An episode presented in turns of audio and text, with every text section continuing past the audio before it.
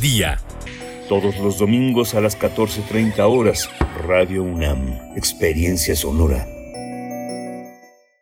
Radio UNAM es un medio que promueve el diálogo, la diversidad y la libertad de expresión en un marco crítico y respetuoso. Los comentarios expresados a lo largo de su programación reflejan la opinión de quien los emite, mas no de la radiodifusora. Radio UNAM presenta Primer Movimiento. El mundo desde la universidad. Muy buenos días, buenos días en esta mañana de miércoles, miércoles 7 de julio de 2021. Gracias por esta escucha matutina. Pues bueno, estamos aquí cuando son las 7 con 4 minutos de la mañana. Es la hora del centro y transmitimos en vivo precisamente desde la Ciudad de México a través del 96.1 de la frecuencia modulada, el 860 de AM y en www.radio.nam.mx. Esto es primer movimiento y allá en cabina, en cabina precisamente en la Colonia del Valle. Está Arturo González en los controles técnicos a cargo de esta nave que llegará a buen puerto hasta las 10 de la mañana. Y también Frida Saldívar en la producción ejecutiva, el resto del equipo en sus puestos. Y está Miguel Ángel Quemain, por supuesto, en la conducción. Miguel Ángel, buenos días.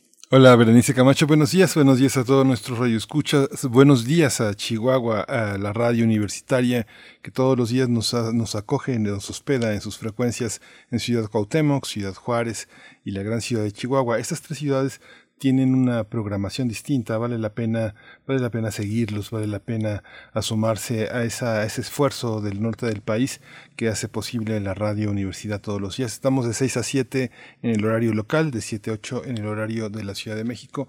Y hoy tenemos un menú muy interesante, vamos a hablar de libros. Vamos a empezar con las travesías fantasmales que editó Libros UNAM en este miércoles dedicado a la lectura. Eh, la autora, está, vamos a hablar del tema con Taide Bautista, ella es maestra en letras inglesas, narradora y codirectora de la editorial independiente La Hoja Doblada, y con Anel Rosell, pintora y grabadora, ella es directora y fundadora del taller de gráfica La Hoja eh, desde, desde hace ya varios años, desde 2008 inició este esfuerzo gráfico. Por supuesto. Bueno, es de verdad es un, eh, una colaboración muy interesante de Libros UNAM con la editorial La Hoja Doblada una editorial que a su vez se desprende del taller de gráfica eh, situado en Tepoztlán, eh, que se llama La Hoja. Así es que, bueno, de verdad hacen un trabajo maravilloso y, bueno, el contenido mismo, por supuesto, de estas narraciones de literatura, mexicana, de, de horror fantasmal, pues bueno, se plasman en esta publicación y vamos a hablar al respecto para después tener a Pavel Granados, escritor, colaborador de Primer Movimiento, director de la Fonoteca Nacional, para hablar de la metamorfosis de Ramón López Velarde. Continuamos pues eh, festejando la obra, la obra de un referente literario como lo es López Velarde. Lo hacemos aquí también en las fonografías de bolsillo. Sí, vamos a tener también eh, el semáforo de trabajo digno de acción ciudadana frente a la pobreza. Este tema lo vamos a tratar con Rodolfo Guzmán. Él es vocero de Acción Ciudadana frente a la pobreza, un tema fundamental para esta mañana. Y para nuestra nota internacional hablamos, damos seguimiento a Colombia después de pasados dos meses de las protestas en ese país latinoamericano. Estaremos conversando con Janet Valdivieso, periodista freelance en Bogotá, con trayectoria en distintos lugares, Associated Press, por ejemplo, así como en diversos medios. Bueno, hablamos de América Latina, de Colombia, hoy que, hoy que además amanecimos con esta noticia lamentable del, del asesinato, se dio a conocer hace pocas horas el asesinato, la noticia del asesinato del presidente de Haití, eh, Jovenel Moïse. Así es que, bueno, eh, de verdad compleja, convulsa la situación en América Latina, pero también con mucho esfuerzo de, su gente, de sus pueblos, y vamos a estar dando seguimiento precisamente a Colombia.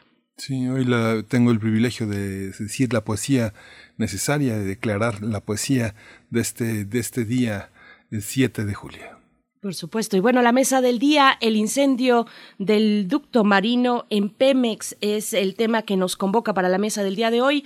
Eh, bueno, vamos a estar conversando con un especialista y también colaborador habitual en primer movimiento, el doctor Luca Ferrari. Él es doctor en ciencias de la Tierra, especializado en geología regional de México y en la temática energética, Premio Universidad Nacional en 2015. Así es que, bueno, en la mesa el doctor Luca Ferrari con esta cuestión, estas, además que nos dejó unas imágenes, pues de verdad sorprendentes.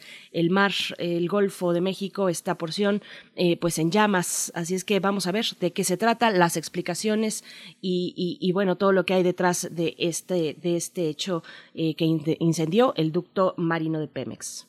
Sí, vamos a cerrar con química entre nosotros, el cemento, de lo crudo a lo cocido, con el doctor Plinio Sosa, él es académico de tiempo completo de la Facultad de Química de la UNAM, está dedicado principalmente a la docencia y a la divulgación de la química. Bien, pues nos vamos entonces después de compartido este menú de la mañana y por supuesto invitándoles a que participen en redes sociales. Ustedes ya conocen las coordenadas y si no, las comentamos aquí, arroba P Movimiento en Twitter, primer Movimiento UNAM en Facebook, para darnos los buenos días, para desearnos felices vacaciones, eh, nosotros por supuesto acompañándoles en su descanso. Y bueno, vamos en este momento con información sobre COVID-19, información nacional e internacional.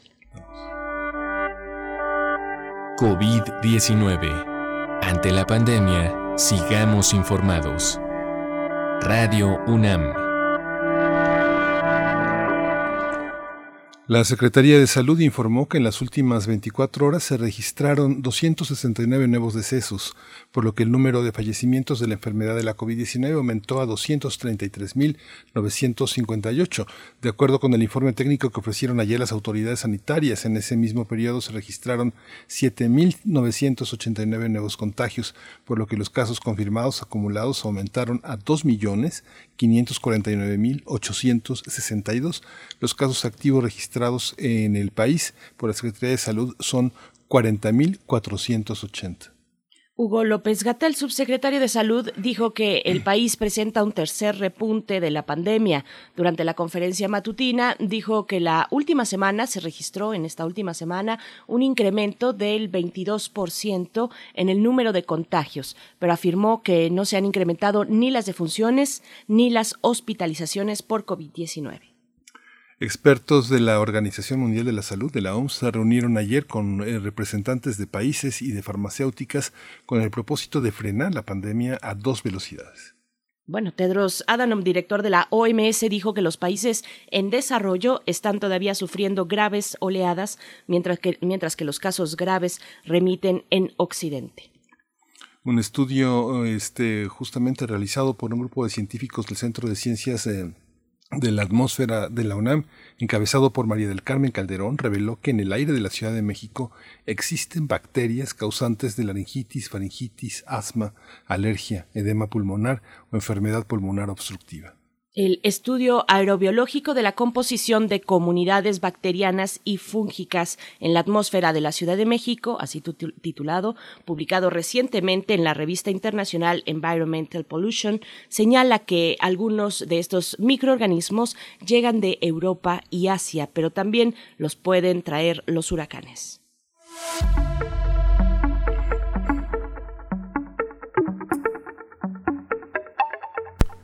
La, sala 10 del Museo Universitario de Arte Contemporáneo, Contemporáneo, el MOAC, presenta hasta el 19 de diciembre de 2021 Bad Mood, del artista visual mexicana Laureana Toledo. Su trabajo explora las relaciones entre distintos medios y lenguajes y la asimilación de la cultura popular y nuestros modos de lectura de la misma. Bad Mood es un video que muestra imágenes tomadas con película analógica en una cámara que obtiene tres cuadros de un negativo de 35 milímetros y que registran mm, de modo deliberadamente intemporal el paisaje social, el paisaje social y natural del Istmo de Tehuantepec. No se lo pierdan en la sala 10 del Museo Universitario de Arte Contemporáneo, el MUAC y pues hasta estará hasta el 19 de diciembre de este año, así es que tenemos tiempo para disfrutar de esta propuesta visual. Vamos, vamos con música, Miguel Ángel, en este momento. Vamos a escuchar de, The Cat and Pie, eh, On My Way. Don't send me down the hole, don't send me down the hole, don't send me down the hole, which way will I go, go, you never, never know. You never, never know. You never know the right way till you've been wrong. No, and if you wanna shine, as your February clears, or would your March just disappear? You hear it on the left, you hear it on the left, you hear it on the left, left, left, right, right. You're missing in the west, you're missing in the west, you're missing in the west. You follow the black kite,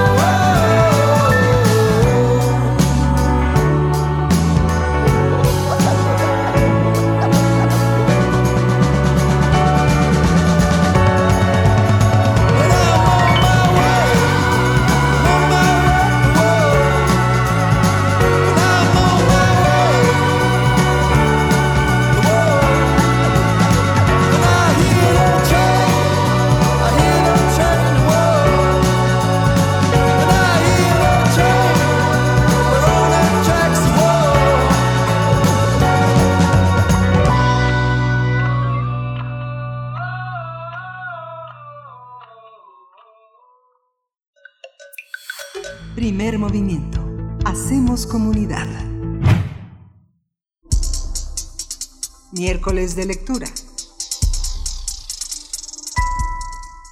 Libros UNAM eh, eh, invita a adentrarse en eh, los cuentos eh, fantásticos de la literatura mexicana. Esto es a través de, Travesías Fantasmales, un, libro que está lleno de clásicos del cuento mexicano que exploran el suspenso y el terror.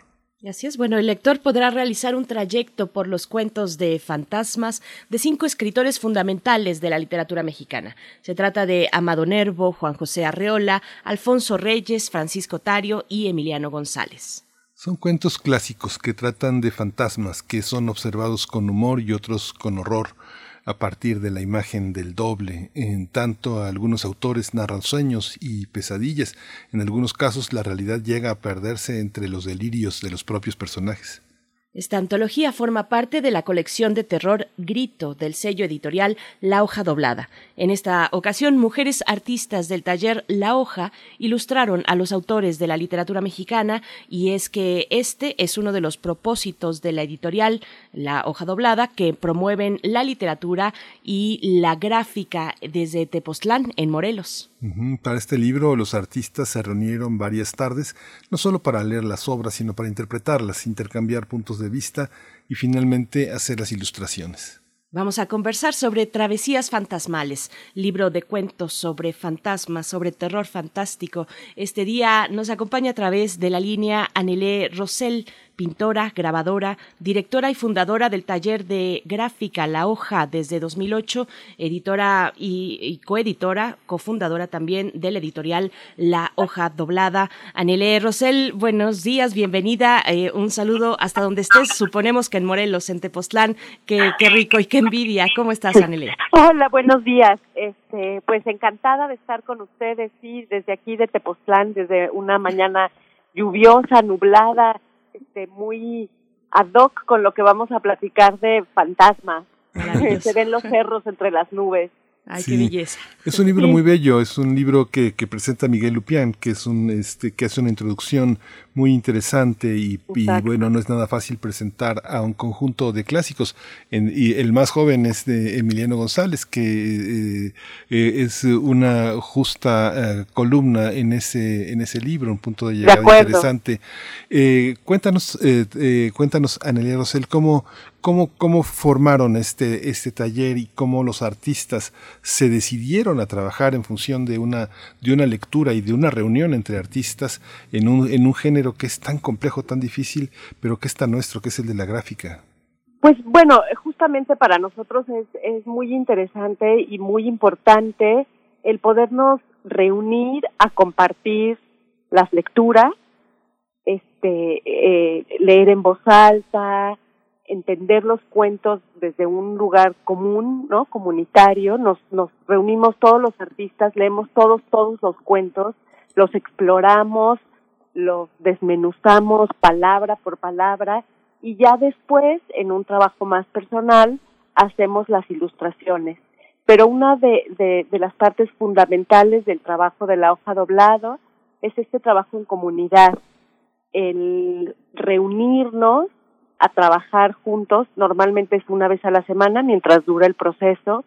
Y bueno, como bien dices, la gráfica es un, una técnica muy nuestra y nos ha permitido explorar eh, nuevos, eh, nuevas narraciones de estos cuentos, darle otras vidas y, y finalmente con, con la realidad aumentada que también tienen tienen estos libros, ¿no? Que eh, a través del celular ves las ilustraciones, se animan y esto es una herramienta eh, muy interesante, sobre todo para acercar a los jóvenes a la lectura.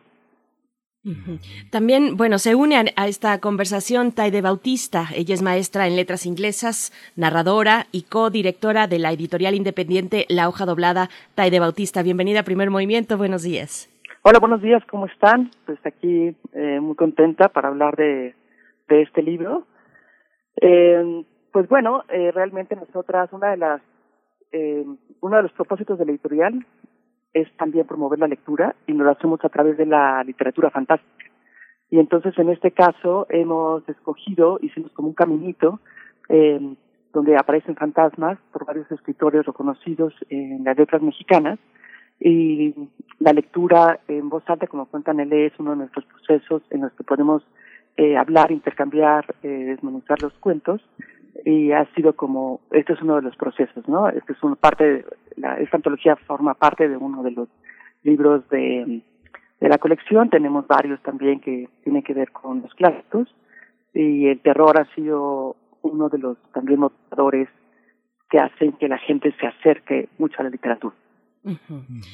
Anele, Anele, voy contigo para, para hablar de, de, por supuesto, de la, de la gráfica, del taller de gráfica La Hoja. Eh, ¿cómo, ¿Cómo ha sido, cómo, cómo fue la fundación de este taller? Cuéntanos un poquito el contexto de eh, este espacio que se encuentra en Tepoztlán, eh, qué persiguen, quiénes participan, cuál es la tradición gráfica que recuperan. Pues mira, el, el taller ya cumple muchos años, este, alrededor de 16 y lo, lo comenzamos eh, con el maestro Rius. Eh, hace muchos años él fue una de las personas que nos ayudó y nos impulsó a, a, hacer este, este espacio y desde entonces ha sido un lugar comunitario en donde niños, jóvenes, adultos nos reunimos a convivir y, y a convivir por medio de, del trabajo, que es pues una cosa muy interesante y muy rica y pues ahora está apropiado por jóvenes y como dice Taide, nos, eh, nos pareció que el terror es un, un atractivo muy muy fuerte para los jóvenes, entonces era una manera de acercar la literatura también a la gráfica. Ujú. Taide, bueno, eh, voy contigo para, para hablar de la literatura y de esta selección de cuentos que aparecen en Travesías Fantasmales. Cuéntanos un poco de, de la selección de los autores y del trabajo también realizado con, con la UNAM, por supuesto. Pues bueno, este, como tú sabes, eh, la mayoría de los, en este caso de todos los autores de esta colección son clásicos. O sea, puede hablar, bueno, empecemos con Amado Nervo. Amado Nervo perteneció al espiritismo, es uno de los escritores que perteneció a, la, a los contemporáneos. Entonces arrancamos con él, sobre todo con su visión acerca de los medios, de los mediums y fantasmas en la literatura, para seguirnos con Alfonso Reyes, que la cena pues es, como sabemos, uno de los cuentos que se insertan como antecedente de la literatura fantástica y también se considera como uno de los antecedentes de la cena de la novela de, perdón, de la novela de Aura de Carlos Fuentes. Lo seguimos como con Francisco Tario, la verdad es que leer a pues ha sido muy gozoso porque es un pues es un autor no muy conocido, eh, últimamente se ha rescatado y se ha, se ha encontrado que es un autor excéntrico, pero al mismo tiempo es maravilloso. Eh, Después está Juan José Arriola, que no necesita ninguna presentación, con su cuento La Migala, que es que Anel Rosel hizo, hizo una interpretación muy interesante acerca de ese cuento. Y por último, Emiliano González, que es uno de los escritores de terror de culto. Desafortunadamente falleció en cuanto salió la, publica, la el libro. Ya no pudimos este, entregárselo a él. De hecho, hace unos días fue a ver a su esposa, Beatriz. Y este y bueno, eh, cerrar con Emiliano González es muy importante porque es un se considera uno de los, escrito, eh, uno de los escritores más ocultos, extraños, eh, apartados de la literatura, eh, pero su, sus cuentos son, pues hablan de cosas como muy, calan muy dentro de, de, los, de los seres humanos, ¿no? De este terror un poco psicológico. Eh, y él, del que, el que él narra mucho todas sus experiencias literarias, ¿no? Y bueno, nosotros pues hicimos la antología, luego la presentamos la convocatoria con la UNAM, fuimos seleccionados y hicimos un trabajo con ellos, junto con la diseñadora que es este Joana Lavac, que es bueno maravillosa, y luego Juan eh, Juan Carlos de la Parra nos ayudó con la eh, realidad aumentada. El libro tiene un QR, lo descargas y puedes ver algunas de las imágenes que se animan solamente que nada más se animan en iPhone, desafortunadamente en este libro, pero bueno, es, el chiste es vivir otra experiencia con la realidad aumentada. Es, eh, es, es, es complejo eh, para un eh, editor que está conviviendo con artistas gráficos. Generalmente las ediciones que hemos tenido en México pues son muy limitadas, generalmente son ediciones para coleccionistas y cómo ha sido este cómo ha sido este diálogo Taide Bautista eh, para hacer este este diálogo. Hay, que tener muchísimo cuidado con la con la edición con el, con el encuadernado con todo el proceso. Finalmente el producto es, eh, es, es un producto totalmente material que con todo y que los libros van en estantes en libreros son libros para mesas son libros para para que uno distraídamente pase y repase. ¿Cómo ha sido este proceso? Cuéntanos un poco eh, esta, esta pasión editorial, eh, donde Hoja Doblada se define como una editorial independiente y sabemos que eso significa que pues son aliados de la belleza ¿no? y de la perdurabilidad del libro. ¿no? Cuéntanos Pues sí, un poco mira, ese proceso. Nuestros, nuestros procesos sí son muy largos, ¿no? Que como te, primero es la selección de los cuentos, este, hacemos una selección en cuanto al, al tema, después, este, escogemos a los ilustradores, y durante el proceso de la ilustración, como te contaba Nelly, nos reunimos a, a, a, narrar los cuentos y a desmenuzarlos. La idea es que todos estemos involucrados en el proceso, porque es muy importante que el trabajo en equipo, para nosotros lo hacemos en equipo, ¿no? Y este, y el diálogo, sobre todo, fomentamos el diálogo. Después de esto, hacemos un trabajo muy cuidadoso de edición también. Este, eh, lo formamos y después escogemos a los diseñadores. Hemos trabajado con dos diseñadores, eh, a los que también pues son diseñadores que cuidan, que han cuidado mucho la imagen, son, son, no es cualquier diseñador, sino son realmente unos artistas. Cada uno eh, hacemos con ellos la propuesta del libro, es decir, desde dónde va el índice, dónde cómo, dónde van los autores, dónde va cada una de las imágenes, eso lo hacemos también muy cuidadosamente y entonces la verdad es que sacamos libros eh, muy escasos, pero son muy cuidados y cada vez que sale el libro, cuando sale al final, pues la verdad es un, pues sí, consideramos que es una obra de arte para nosotros porque nos podemos durar un año haciendo un libro, ¿no? Entre la lectura, la selección, las imágenes, dónde van, y ya después de todo, casi siempre hacemos una eh, exposición, Anel, que Anel se encarga de hacer la exposición junto con Sofía King, hacen la impresión, y entonces sacamos el libro con una exhibición de todos los grabados. Entonces somos un equipo de artistas trabajando en un libro y con el propósito de promover la lectura y la gráfica. Anele Rosel, generalmente la gráfica te implica también un trabajo de equipo. Hay un lugar donde este generalmente los eh, grabadores van a van a trabajar. Hay un taller, hay una hay un experto en la impresión de tintas, en la en este en, to- en todas las en todas las herramientas. ¿Cómo, ¿Cómo trabajan ustedes? Eh, Me imagino que es eh, la amistad, la confianza lo que los une, el gusto por la lectura, pero ¿cómo, eh, cómo se define cada uno como artista? Eh, ¿El resultado se va a exponer en una, es en una galería? ¿Van a hacer una, una presentación con la sana distancia que todos eh, guardamos? Pero estas obras caminan solas, eh, están a disposición de un coleccionista, de alguien que, que las quiera eh, por separado? Sí, mira, el, el trabajo como prepara los en el taller, el taller La Hoja, aquí en Tepoztlán, Morelos, tiene, cuenta con un espacio hermosísimo, estamos al lado de un río, eh, y entonces ahí nos reunimos a hacer los grabados. La maestra impresora es Sofía Kim Santamarina, y ella eh, trabaja también con cada uno de los ilustradores las sus impresiones tengan pues la mejor calidad. Eh, esta, esta exposición va acompañada con este libro, parte tiene un, un extra que la, la imprimimos sobre un papel hecho a mano en Oaxaca, en San Agustín. Entonces es una exposición bellísima. Y define pues, la cantidad de, de reproducciones que tendrá sus grabados están a la venta, están y bueno, ahorita justamente como, como bien dices, los tiempos no son fáciles para tener fechas exactas de, de una posible presentación con la exhibición en la Ciudad de México. Tuvimos una pequeña presentación en Cuernavaca, eh, pero estaremos mandándoles la fecha en cuanto la sepamos para que todos nos acompañen. Es una experiencia que la verdad es no se pierdan ver, como dice Taide, la obra de arte que es libro y después ver los grabados colgados. Tuvimos en la colección eh, pasada que, que hicimos de cuentos de terror una um, gran exposición en la Biblioteca Vasconcelos junto con los cuentos y fue increíble. Fue justo antes de que cerraran las cosas.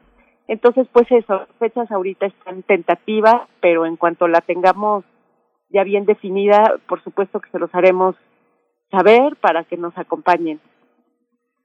Sí, por favor, avísenos, porque estamos además, bueno, para el caso de Ciudad de México, eh, para el caso del Valle de, de México, pues estamos muy cerquita y de verdad será pues muy interesante poder acercarnos a, a la hoja, al trabajo que realizan en el taller de gráfica La Hoja.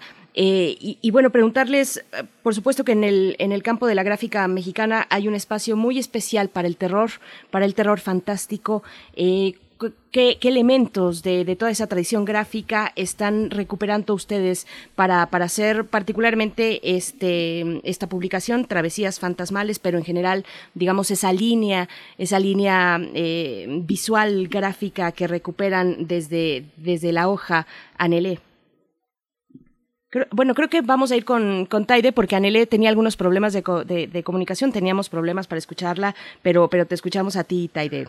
Ah, bueno, nosotros trabajamos eh, con linóleo, ¿no? Es la manera más fácil de en la que podemos trabajar. De hecho, trabajamos con suela de zapato, porque es un material muy barato. Entonces, Sí, eh, realmente, pues los talleres es, es- se trata de que sea algo comunitario y entonces compramos las placas en el centro de Cuernavaca, que es que, que es eh, suela de zapatos, y trabajamos este material que es más fácil y versátil, obviamente que pues cualquier otro material que como es el cobre o como es la placa perdida. Y este, esto yo lo aprendí también ahí con Anele. Anele pues ya tiene mucho, mucha experiencia trabajando esto. Entonces de esta manera pues podemos hacer trabajos más fáciles, no fáciles, más bien sería más inmediatos, baratos, se puede involucrar cualquier persona, no tiene que, o sea, no nos significa un costo. Otra de las cosas que es muy importante que, que se ha implementado en el taller, eh, que lo ha implementado Sofía Kini y Anel Rosell, es por ejemplo las tintas de agua, ¿no? Usan tintas de agua, ya no son las tintas estas de aceite que tienes que quitar con thinner y con eh, y que todo se volvió muy tóxico, sino se trata de que sea un material eh, amable, eh, que se pueda utilizar fácilmente y trabajamos mucho al aire libre, ¿no? Y este y bueno, creo que será tu pregunta. Sí, por supuesto. Y ya tenemos a Anele de vuelta en la línea. Qué Estábamos hablando, Anele, un poquito de los, de los materiales. Yo preguntaba sobre eh, lo que recuperan ustedes de la tradición gráfica mexicana eh, en, en, este, en este volumen, en esta publicación y en general en el taller, pero también eh, Taide nos compartía sobre los materiales que utilizan, materiales accesibles para todo público, digamos, para todos los asistentes. Eh, también por ahí preguntaría incluso si de pronto se aventuran a hacer sus propios materiales como algunos otros talleres de gráfica, la Ceiba Gráfica, por ejemplo, que realiza sus tintas, en fin, cuéntanos un poquito de esto, Anele. Eh, claro, bueno, como les comentaba hace ratito, el papel es hecho a mano, ¿no? Que estamos usando esta vez. Como les decía Taide, eh, tratamos de ser muy cuidadosos con el medio ambiente y estar siempre cerca de las nuevas tecnologías. Entonces estamos usando tintas coyote hechas en México, hechas a mano. Eh, nosotros no hacemos nuestras propias tintas como la ceiba gráfica, pero sí tenemos como este cuidado de, estar em, cuidando el medio ambiente, cuidándonos a nosotros mismos y usar lo menos tóxico posible. Y bueno, de eh, obviamente rescatamos y, y nos inspiramos en, en la gráfica mexicana desde un principio, ¿no? Para nosotros es este muy grato poder continuar una tradición muy local en Morelos. No estoy segura la cantidad de, de talleres de gráfica que hay, así un número exacto, pero hay muchos talleres de gráfica. Creo que somos el segundo estado con más talleres de gráfica después de Oaxaca y es muy grato pertenecer a, a este grupo. La gráfica es un es un medio que permite hacer comunidad. Como dicen, tienes que estar en un taller, tiene que haber un impresor, tiene que haber alguien que te ayude con el papel. Entonces es un trabajo comunitario y eso también es una de las cosas que más nos importan. Esta, esta, esta visión también de decidirse a, a incursionar en el ámbito gráfico eh, digital también es un eh, con todo y que bueno las, las marcas eh, implican también ciertos accesos, ciertas facilidades. El hecho de que esté ahora en, eh, en, en iPhone es algo secundario en realidad. ¿Cómo, cómo trabajaron ustedes para poder hacer esta, esta visión, esta visión digital? La, la gráfica también se ha enfrentado a esta, a esta visión del, del movimiento, de, la, eh, de su movilidad a través de recursos que la propia gráfica da, de los propios libros, el pasar las hojas, etcétera. Pero cuéntenos un poco cómo, cómo, cómo se concibe una obra gráfica para el ámbito digital cuando tiene tantos detalles, tantas posibilidades de focalizar, de colocar la lupa sobre, sobre cada uno de los rasgos. Eh, Rosell, cuéntanos un poco cómo se pensó, cómo lo pensaron, cómo liberarse de, de, del papel, de, de, las texturas para incursionar en el ojo, en el ojo digital. Claro, la, la idea de la, de la realidad aumentada que, que tuvo Taide fue fabulosa porque pues te permite acceder a otros públicos, ¿no? Eh, los jóvenes, muchos de los jóvenes que trabajan en, en la colección Grito también hacen animación. Entonces para nosotros fue muy grato poder juntar su trabajo eh, como animadores o su trabajo en, en otras en otros medios con un trabajo tradicional como la gráfica. Fue como pues acercar la modernidad a la tradición eh, Juan de la Parra eh, desde un principio nos ayudó con con la con la animación, con las animaciones y con las aplicaciones y es también una manera de que niños eh, se asombren y entonces mediante estas animaciones quieran leer el cuento, ¿no? Es una manera de, de fomentar la lectura muy importante.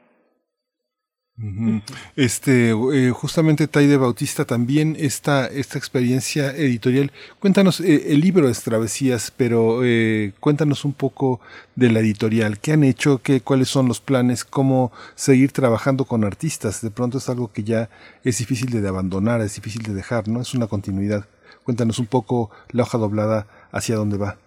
Pues sí, mira, eh, nosotros empezamos eh, traduciendo a varios de los clásicos como Lovecraft, Edgar Allan eh, Horacio Quiroga. Hicimos algunos cuentos, igual los, eh, trabajamos con varios artistas de la hoja, también tiene realidad aumentada, e hicimos una coedición con la Secretaría, en este caso, de Cultura del Estado de Morelos. Y entonces tenemos una colección de terror, nuestra idea es seguir explorando esta, esta, esta línea. Ahorita estamos trabajando en una antología que son mujeres cuentos mexicanos escritos por mujeres, ilustrados por hombres en el taller.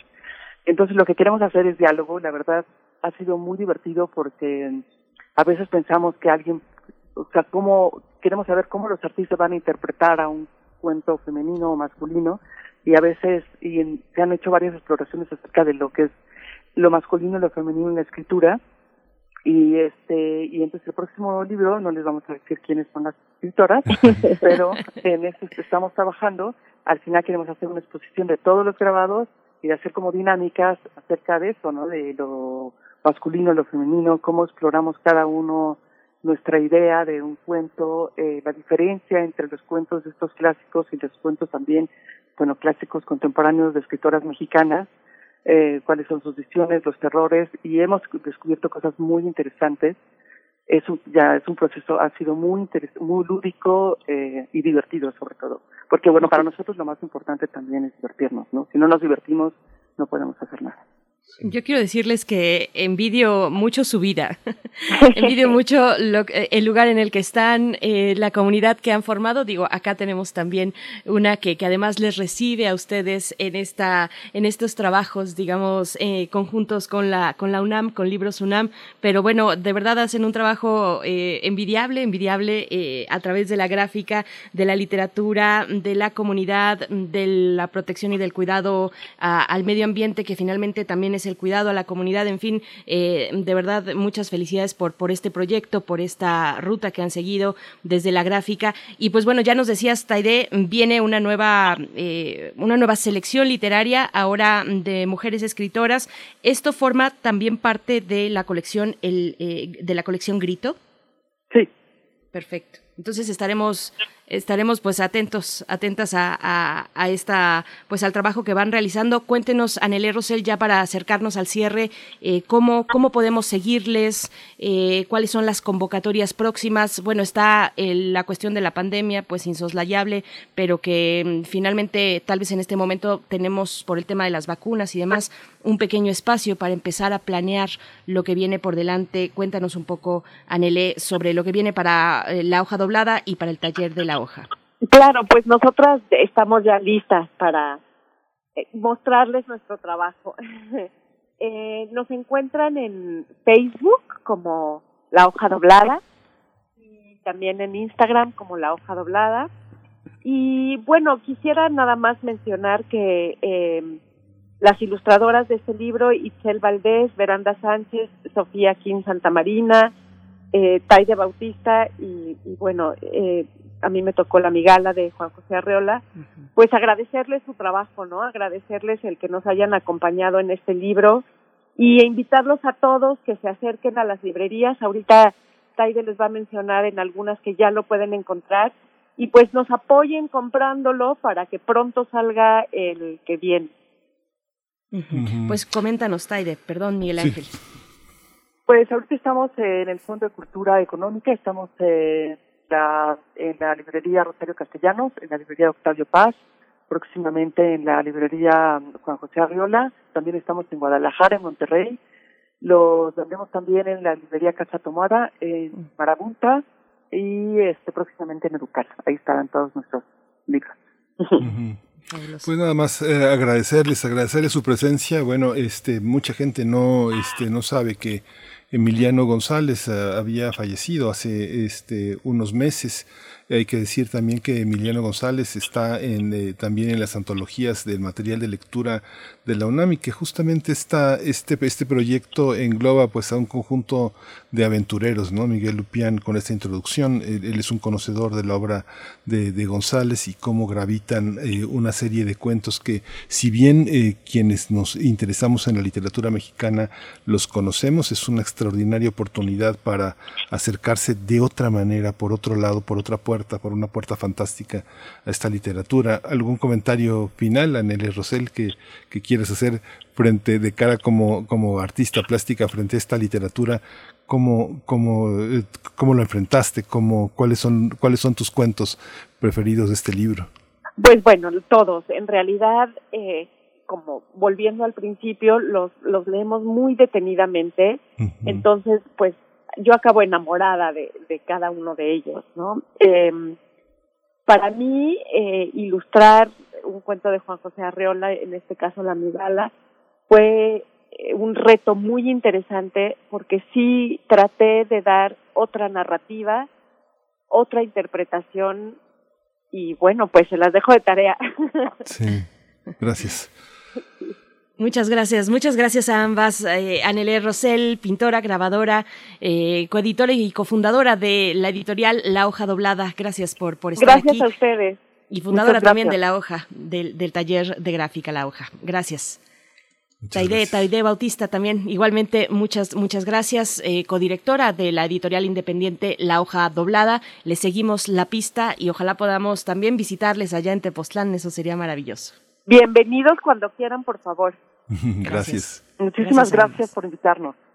Hasta pronto, muchas gracias. Pues bueno, ahí están, ahí están además las coordenadas para que ustedes puedan hacerse de un ejemplar de Travesías Fantasmales, este libro de cuentos sobre fantastas, fantasmas, sobre terror fantástico que edita Libros UNAM junto con La Hoja Doblada. Vamos con un poco de música a cargo de la era vulgar, Sentirnos Eternos.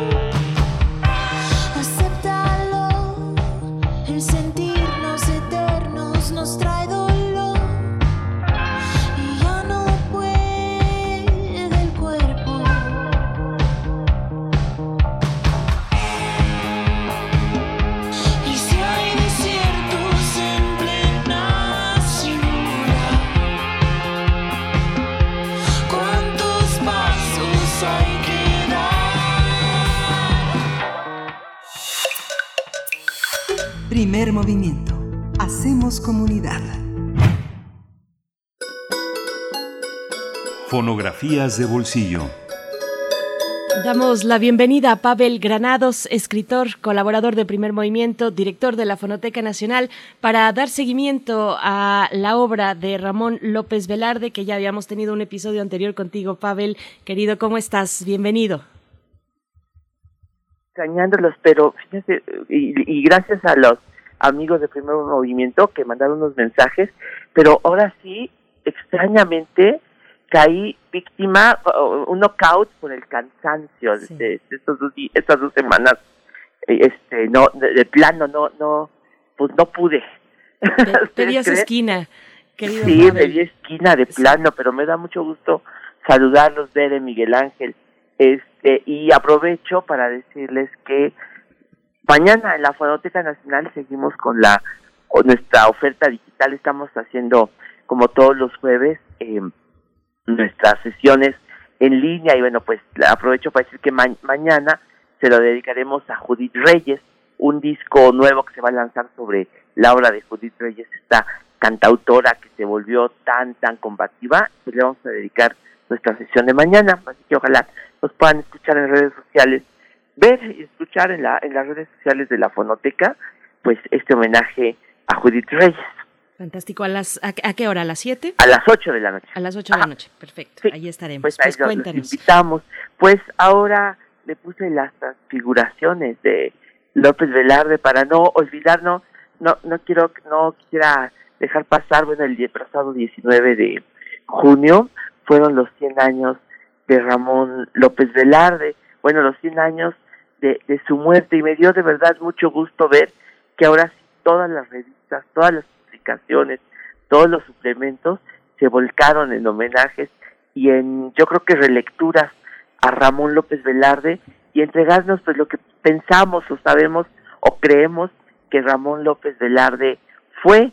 Y es creo que hay un margen muy amplio porque Ramón López Velarde fue muchas cosas y creo que volvió a darse otra vez un debate que de pronto se da cada cada cierto tiempo en torno a quién era Ramón López Velarde desde el punto de vista pues sí de la poesía pero también desde el punto de vista de si Ramón López Velarde es justa o injustamente el poeta nacional y qué significa eso y qué eh, pues tantas cosas eh, se han dicho en torno a esto. Pues yo quisiera decir rápidamente, hablando de estas metamorfosis, pues decir rápidamente eh, algunas cositas en torno a un poeta que a mí me subyuga, a mí me fascina y al cual le, debo tantos, tantos, eh, pues ahora sí, ya no se puede decir de otro modo, tantos tantos años de placer, de, de, de, de tenerlo pues siempre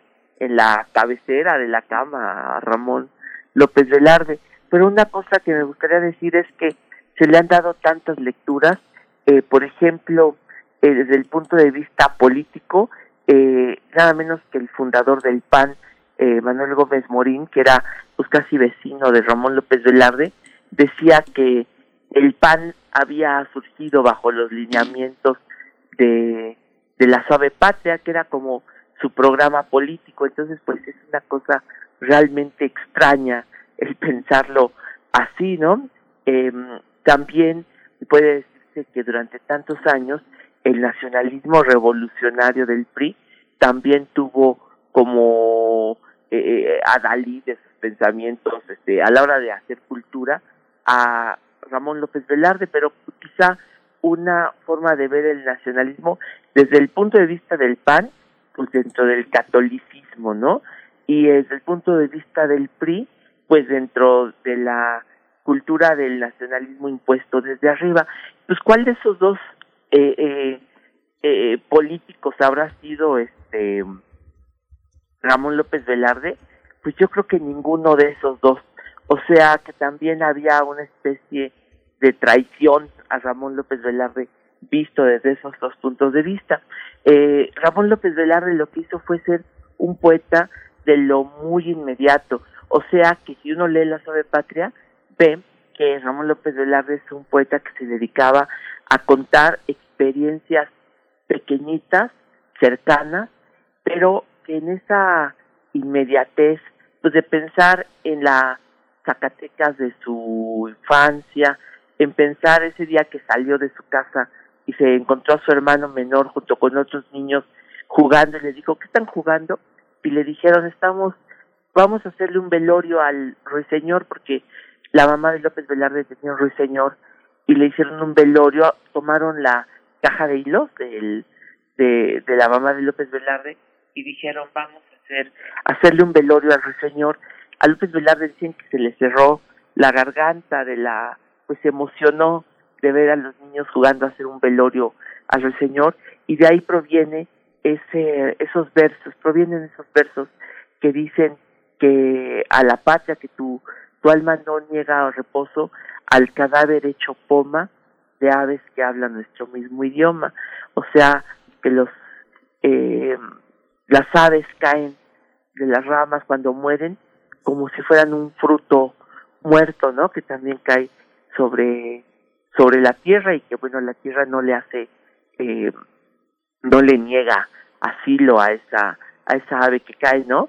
Pues entonces es una manera de ver la patria de la manera íntima y esa patria chiquitita pues es lo que eh, sería esa patria íntima, la que es de cada uno de nosotros, es pues como ustedes ven, no es ni una cosa ni otra, es no es no es ni el catolicismo de un lado ni el nacionalismo revolucionario del otro, es una percepción que se dio allá a mediados de de, de, de década en 1910. Entonces, bueno, pues Ramón López Velarde eh, fue un personaje que fue leído de muchas maneras, pero allá en 1916, cuando salió La, Sangre Devota, fue leído como el poeta de la provincia, es decir, alguien que descubrió, eso sí tenía razón eh, Ramón, eh, Manuel Gómez Morín, la provincia, porque él escribió un libro que se llamaba 1915, y entonces eh, cuando entraron los zapatistas, cuando entraron los villistas a la ciudad, dijo Gómez Morín, eso fíjense qué interesante, dijo, descubrimos que existía México, o sea que era un México que vivía de espaldas a lo que era México. Entonces, sí, ese era una especie de golpe de viento en la cara, es decir, eh, existía México, y eso fue la poesía de Ramón López Velarde, también a la mitad de una década afrancesadísima, decir, descubrimos que existía México. Bueno, pues para recordar en esta ocasión, traje una parte de una conferencia que dio Carlos Pellicer en torno a López Velarde y esa es, es la colección de Carlos Pellicer de la Fonoteca Nacional. Este poema que escribió López Velarde, que es de mis favoritos, hoy como nunca, en el que habla de la muerte de Josefa de los Ríos Fuensanta. Hoy como nunca es el momento, o es el, el momento de hielo en que muere Fuensanta, en que él inútilmente ve a Fuensanta alejarse por el río de la muerte y él se queda de este lado, él no puede ir a perseguir a la amada pues de, de en el- la laguna del Leteo, él no puede seguir a la amada, pues la ve simplemente morir. Él se queda de este lado y cuando se queda de este lado se transfigura y se convierte en muchas cosas. Por ejemplo, se transforma en un paño de ánimas, que es ese paño que es esa eh, que se ponía abajo de los santos en las iglesias pobres para recoger para, eh, la la mm, cera de las veladoras, ahí se, se quedaba sobre ese paño. Se transforma en paño, se transforma en ciprés, en ave de iglesia y finalmente antes de que acabe el poema se transforma en el arca de Noé. Entonces al principio, si ustedes se fijan en el poema, al principio empieza a gotear, está seca el alma de López Velarde, hay una gotera y al final está el diluvio universal y López Velarde dice pues que él piensa que no va a sobrevivir al diluvio universal, que cuando la paloma otra vez anuncie el día, él ya va a estar muerto, él ya nada más va a estar. Ahorita, cuando se muera Fuensanta, la existencia de López Velarde es nada más una prolongación de exequias, o sea, de rezos, bajo las cataratas enemigas. Y lo lee sublimemente Carlos Pellicer, o sea que es, es un pequeño regalo antes de cambiar de tema e irnos a otras cosas, un regalo a nuestros amigos de primer movimiento de esta lectura de Carlos Pellicer. A hoy como nunca. Muchas Como gracias, nunca, Pavel. de López Velarde. Gracias, Pues, gracias, querido Gracias, Pavel. Pérez. Nos vemos el miércoles, Miguel Ángel. Gracias, Pérez. igual, Pavel. Gracias, buena semana para ti. Y bueno, les dejamos eh, con esta selección, esta selección eh, sonora, Carlos Pellicer eh, leyendo, bueno, hablando sobre López Velarde y leyendo el poema Hoy como nunca. Y con esto nos vamos a despedir de la Radio Universidad de Chihuahua también. Después eh, iremos al corte y volvemos a primer movimiento. Pero hoy como nunca me enamoras y me entristeces. Si queda en mí una lágrima, yo la excito a que lave nuestras dos lobregueses. Hoy como nunca urge que tu paz me presida. Pero ya tu garganta solo es una sufrida blancura que se asfixia bajo toses y toses, y toda tú una epístola de rasgos moribundos colmada de dramáticos adioses. Hoy como nunca es, es venerable tu esencia y quebradizo el vaso de tu cuerpo. Y sólo puedes darme la exquisita dolencia de un reloj de agonías cuyo tic-tac nos marca el minuto de hielo en que los pies que amamos han de pisar el hielo de la fúnebre barca. Yo estoy en la ribera y te miro embarcarte. Huyes por el río sordo y en mi alma destilas el clima de esas tardes de ventisca y de polvo en las que doblan solas las esquilas. Mi espíritu es un paño de ánimas, un paño de ánimas de iglesia siempre menesterosa. Es un paño de ánimas goteado de cera, hollado y roto por la grey astrosa. Yo no soy más que una nave de parroquia en penuria nave en que se celebran eternos funerales, porque una lluvia terca no permite sacar el ataúd a las calles rurales. Fuera de mí la lluvia, dentro de mí el clamor cavernoso y creciente de un salmista mi conciencia mojada por el hisopo es un ciprés que en una huerta conventual se contrista. Ya mi lluvia es diluvio y no miraré el rayo del sol sobre mi arca porque ha de, ha de quedar roto mi corazón la noche cuadragésima. No guardan mis pupilas ni un matiz remoto de la lumbre solar que tostó mis espigas. Mi vida solo es una prolongación de exequias bajo las cataratas enemiga. Síguenos en redes sociales. Encuéntranos en Facebook como Primer Movimiento y en Twitter como arroba PMovimiento. Hagamos comunidad.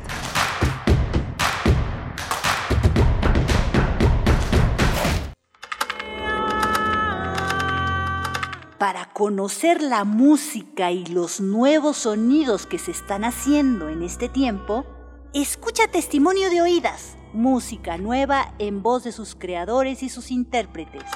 Martes y jueves, 1 a.m. Retransmisiones, sábados y domingos a la misma hora. 96.1 FM, 860 AM. Duele todo lo que estamos viviendo. Duele hasta el alma. Pero si algo tenemos las y los mexicanos, es que siempre nos unimos y salimos adelante. Así que no importa si odias la política, lo que realmente importa es sanar a México. Sanar los trabajos perdidos, la inseguridad, los centros de salud. En RSP queremos sanarte a ti. RSP, sanar a México. Visita redes sociales progresistas.org. Cada segundo en algún lugar, alguien necesita sangre. En situaciones de emergencia como la actual pandemia de COVID-19, todas y todos debemos tener acceso a transfusiones de sangre segura cuando se necesiten. Tu donación puede salvar tres o más vidas. Infórmate al número 55 63 92 22 70. Dona sangre por amor a la vida. Centro Nacional de la Transfusión Sanguínea. Secretaría de Salud. Gobierno de México. Su tamaño es parte de su delicadeza, señora Megan. ¿Qué quiere usted decir? Tiene usted un cuerpo grande, pero todas sus partículas son delicadas, exquisitas, deliciosas, diría yo. ¿Eh? 27 vagones de algodón. Radiodrama de Tennessee Williams. Del archivo de la Bienal Internacional de Radio. Sábado 10 de julio a las 20 horas. Radio UNAM. Experiencia sonora.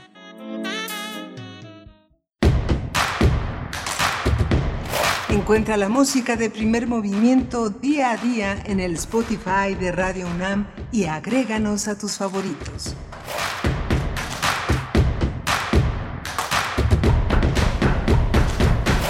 Hola, buenos días. En este miércoles 7 de julio son las 8.04 de la mañana, 8 con 4 minutos. Estamos aquí en primer movimiento, en la segunda hora de primer movimiento. Está Frida Saldívar en la producción ejecutiva, está Arturo González eh, en, la, eh, en la control de la cabina. Siempre está Violeta Berber, siempre está Violeta Berber. Está arreglando situaciones, pero siempre tiene eh, un, un- un ojo al gato. Así que este, por, ahí, por ahí anda. Le damos la bienvenida también a la radio universitaria en, en Morelia, Michoacán, la radio Nicolaita. Es, eh, nos acompañamos todos los días de 8 a 9 de la mañana. Y por supuesto, mi compañera querida Berenice Camacho, buenos días. Buenos días, buenos días Miguel Ángel Quemain, buenos días a la radio Nicolaita.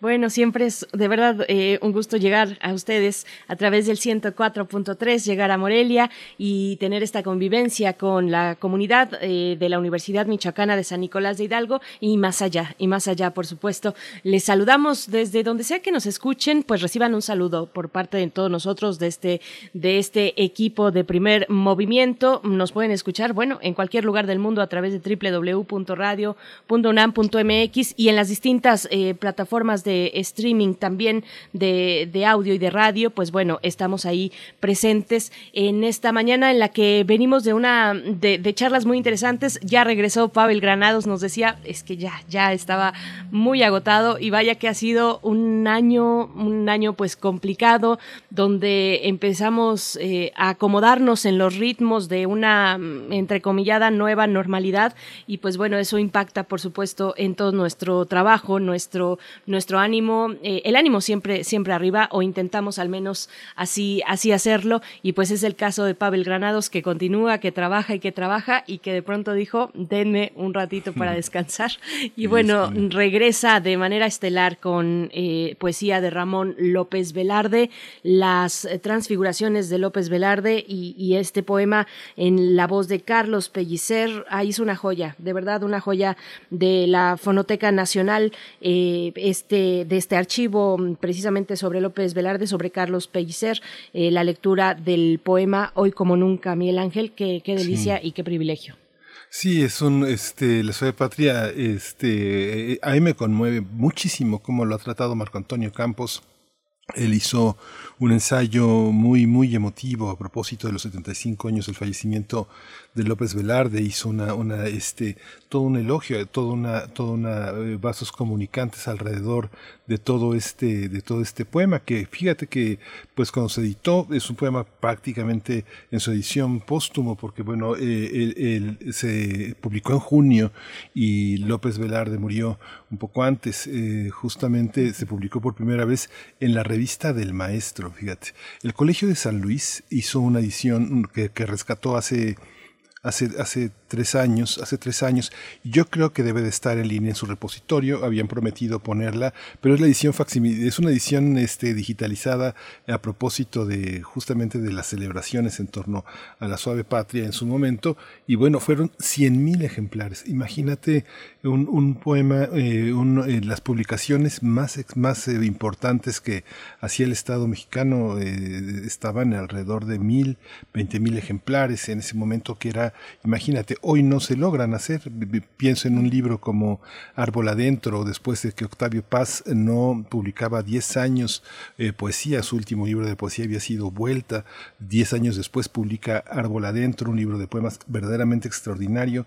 Paz había salido hasta el cansancio en las en, las en Televisa, en, los programas que le dedicaron, hicieron una edición de mil ejemplares, imagínate, y- y todavía me acuerdo que en 87 fue difícil agotar hacia fin de año ese libro, mil ejemplares, imagínate la suave patria, el impacto de López Velarde en toda la en todo el ámbito docente de México, del México por revolucionario, ¿no? Por supuesto, un ejemplo único, 100.000 ejemplares. Bueno, en su momento de, de La Suave Patria de poesía, pues es, es algo de verdad eh, pues importante de mencionar, como lo haces ahora, querido Miguel Ángel, como lo haces ahora y como lo mencionas.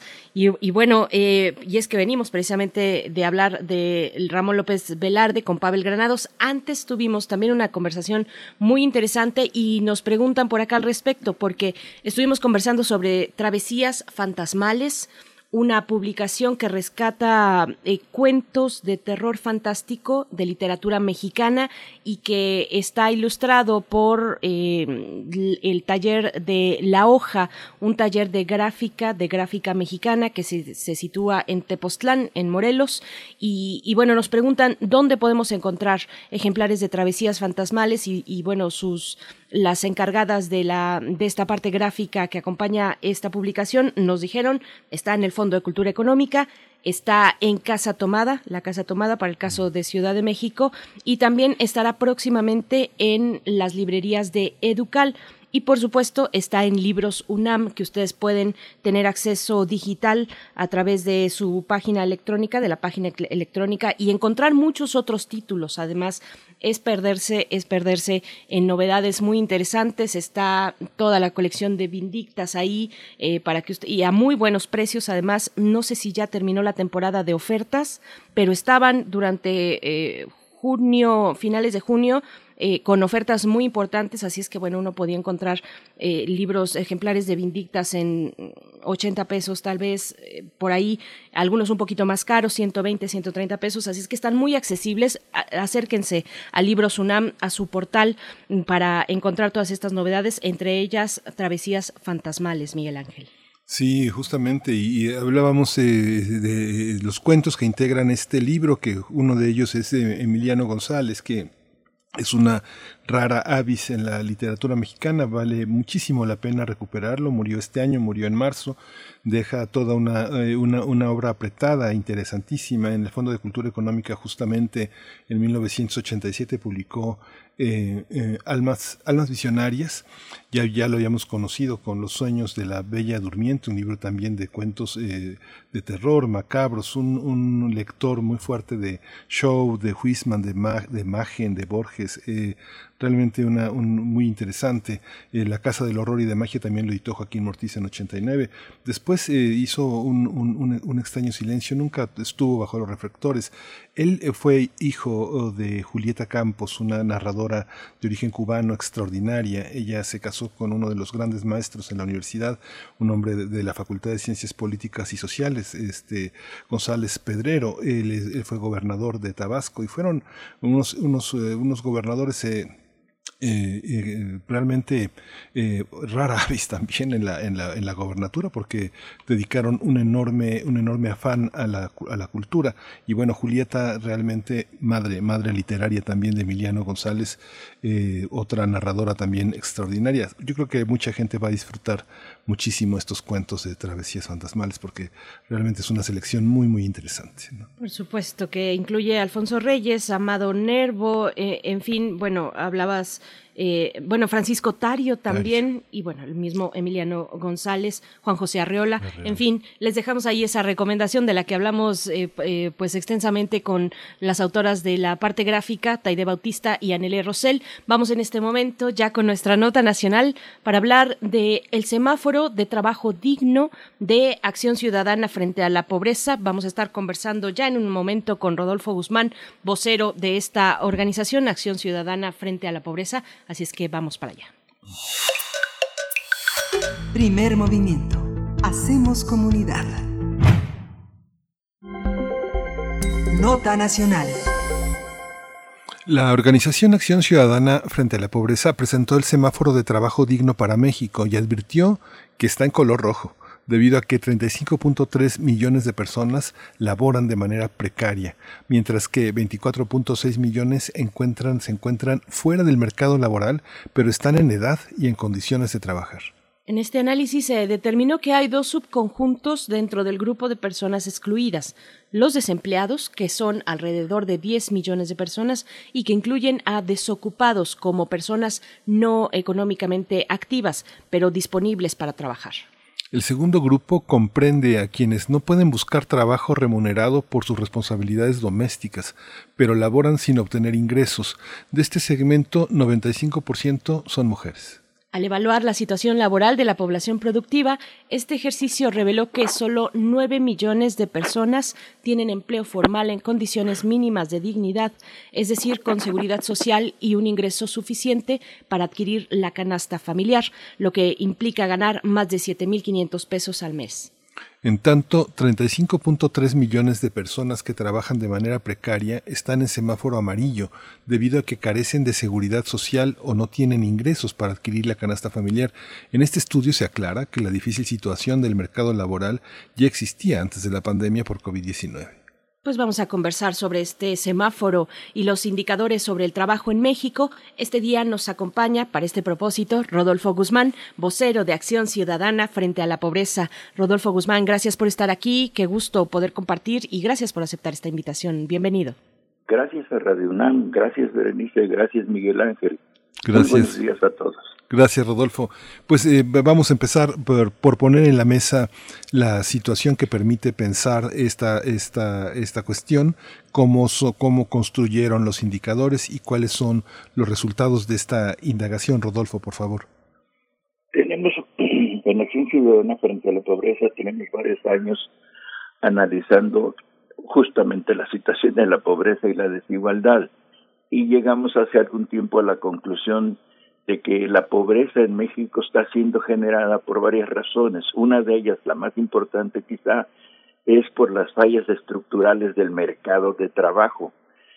Eh, es muy feo decirlo, pero el mercado de trabajo se ha convertido en una fábrica de pobreza. Llegamos a la conclusión terrible de que en México la, la, el trabajo no es una salida de la pobreza es, una situación muy fea, muy difícil para el país, pero eso está ocurriendo porque en México se puede trabajar y seguir siendo pobre.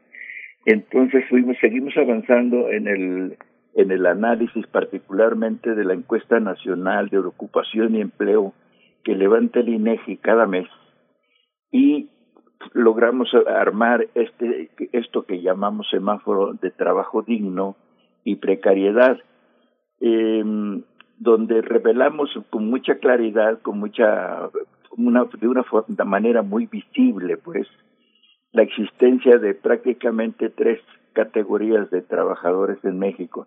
En México hay que recordarlo, somos 126 millones, 96 millones de mexicanos tenemos más de 15 años pero están en condiciones de trabajar solamente 75 millones porque estamos descontando de ahí a quienes estudian, a los adultos mayores que están ya jubilados y a las personas con discapacidades físicas graves que no pueden trabajar.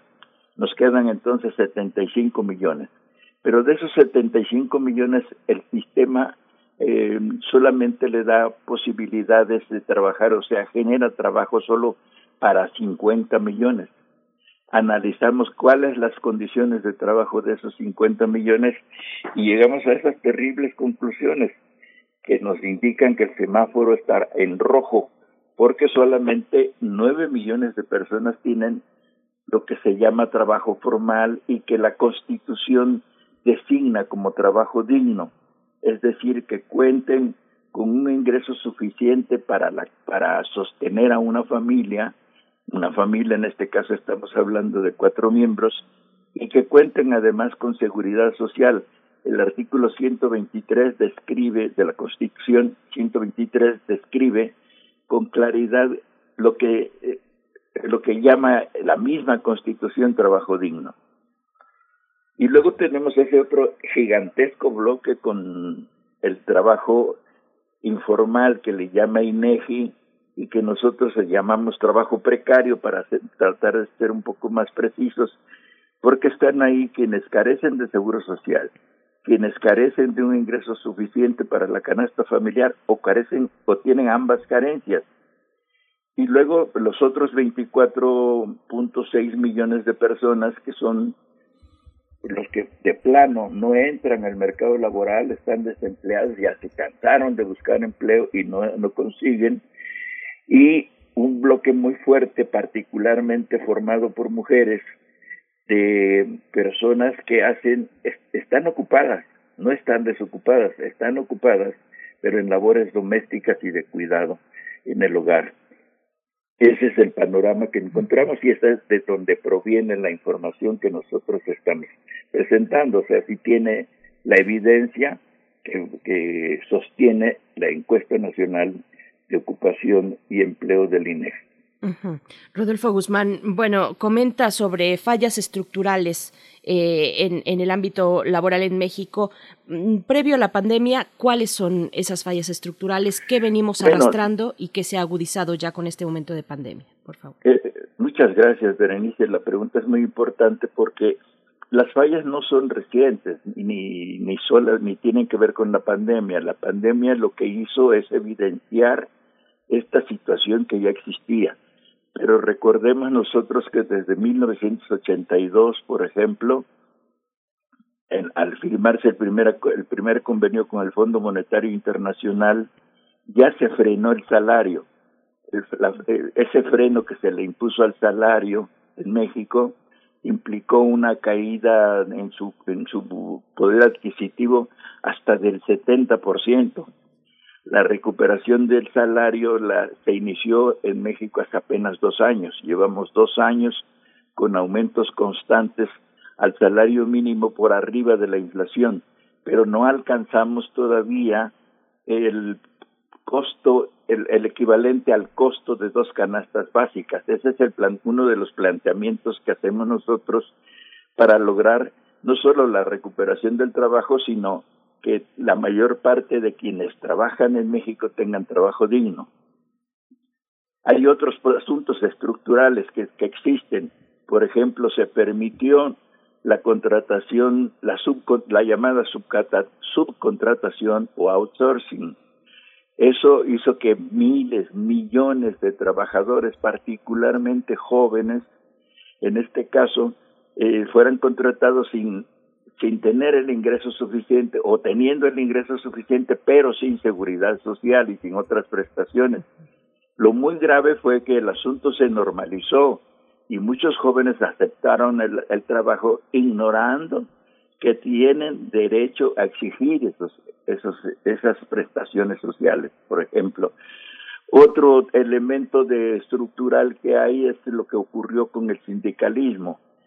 Se fue debilitando el sindicalismo en México, se permitieron los sindicatos de protección, los llamados sindicatos blancos, donde alguien que realiza una construcción va es- y pide le- que le vendan una plaquita donde dice que esa construcción está respaldada por el sindicato fulanito de tal y que todos los trabajadores están protegidos, lo cual es falso, pero se permitió, se, se normalizó. Son fallas de ese tipo, pero una de las más importantes quizá es el modelo que escogió México para establecer la protección social, la seguridad social en particular. En el mundo existen, digamos, dos modelos, el alemán de Bismarck y el que se generó en la, Gran Bretaña, allá después, un pocos años después de terminada la Segunda Guerra Mundial. Uno consiste en que el Estado brinda la seguridad social y otro que hace que lo sean los particulares. En México escogimos un modelo diferente, Es- escogimos el modelo tripartita, donde los trabajadores aportan, los em- patrones aportan y el gobierno aporta otra tercera parte. Así se construyó el seguro social. Eso hizo que el trabajo se volviera un privilegio reservado para los trabajadores. De manera que en México actualmente el Seguro Social reporta cada mes más o menos un aproximado de 20 millones de trabajadores afiliados y reporta junto un millón de empleadores. Este, son datos que revelan ya una situación de privilegio. Quiere decir que los, el resto de los trabajadores o se afilian al IN- INASABI, antes al Seguro Popular, o no tienen seguridad social. Oiga, Rodolfo, pero hay una parte, yo no sé cómo lo contemplan ustedes, pero hay una parte cultural del país donde eh, hay una serie de personas que se mantienen, que verdaderamente sobreviven con eh, eh, a, través de un trabajo que tiene mucho de artesanal. Hay gente que vende queso, que vende tortillas, que vende tlacoyos, que vende muchísimas cosas. Algunas personas solo productos lácteos, pero yo en mi en mi andar, este pandémico no, me topo con personas que venden plantas que cultivaron en, en, este en su eh, en su propio lugar gente que trae artesanías desde bordados hasta cestería eh, mucha gente que vive de esta de esta cuestión de, de, este de hacer de, del comercio del comercio que si quiere usted muchas personas lo, lo ven o lo vemos desde como una como un hilo que viene desde el mundo prehispánico. Y más si uno anda en algunas ciudades de Puebla de Tlaxcala eh, no sé, Santana Chautempan, Apizaco, Cionobalismo, todo mundo le sale a uno al paso con algo que ha hecho, que ha hecho él o su familia. Alguien camina y vende. ¿Qué pasa con ellos? Eh, pero también uno encuentra eh, grupos, eh, algunas personas de origen indígena vendiendo lámparas de China. eh, que es otra cosa que generalmente los pone en las manos de cacicazgos eh, urbanos terribles. Pero ¿cómo, cómo lo ven? en China. Sí, que todo, todo está hecho en China, ¿no? excepto La- nosotros. colmo. Pero, pero ¿cómo lo ven? ¿Cómo ven esta parte de la cultura? Es decir, eh, consideramos que ese, ese, ese grupo de mexicanos que es muy amplio, están clasificados al parecer en INEGI como personas que trabajan por cuenta propia. De ellos el 99% no tienen cari- no tienen seguridad social, son 11.9 millones de personas en el en, la- en- en el resultado de la encuesta en NOE. 11.9 millones de personas.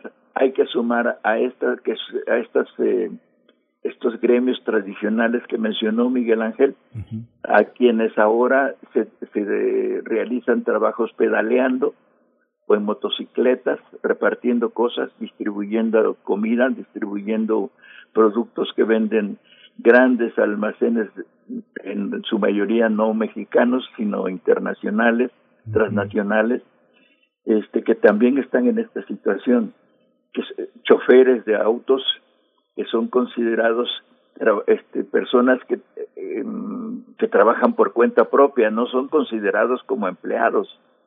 Esas son las, las cosas estructurales que tenemos que resolver.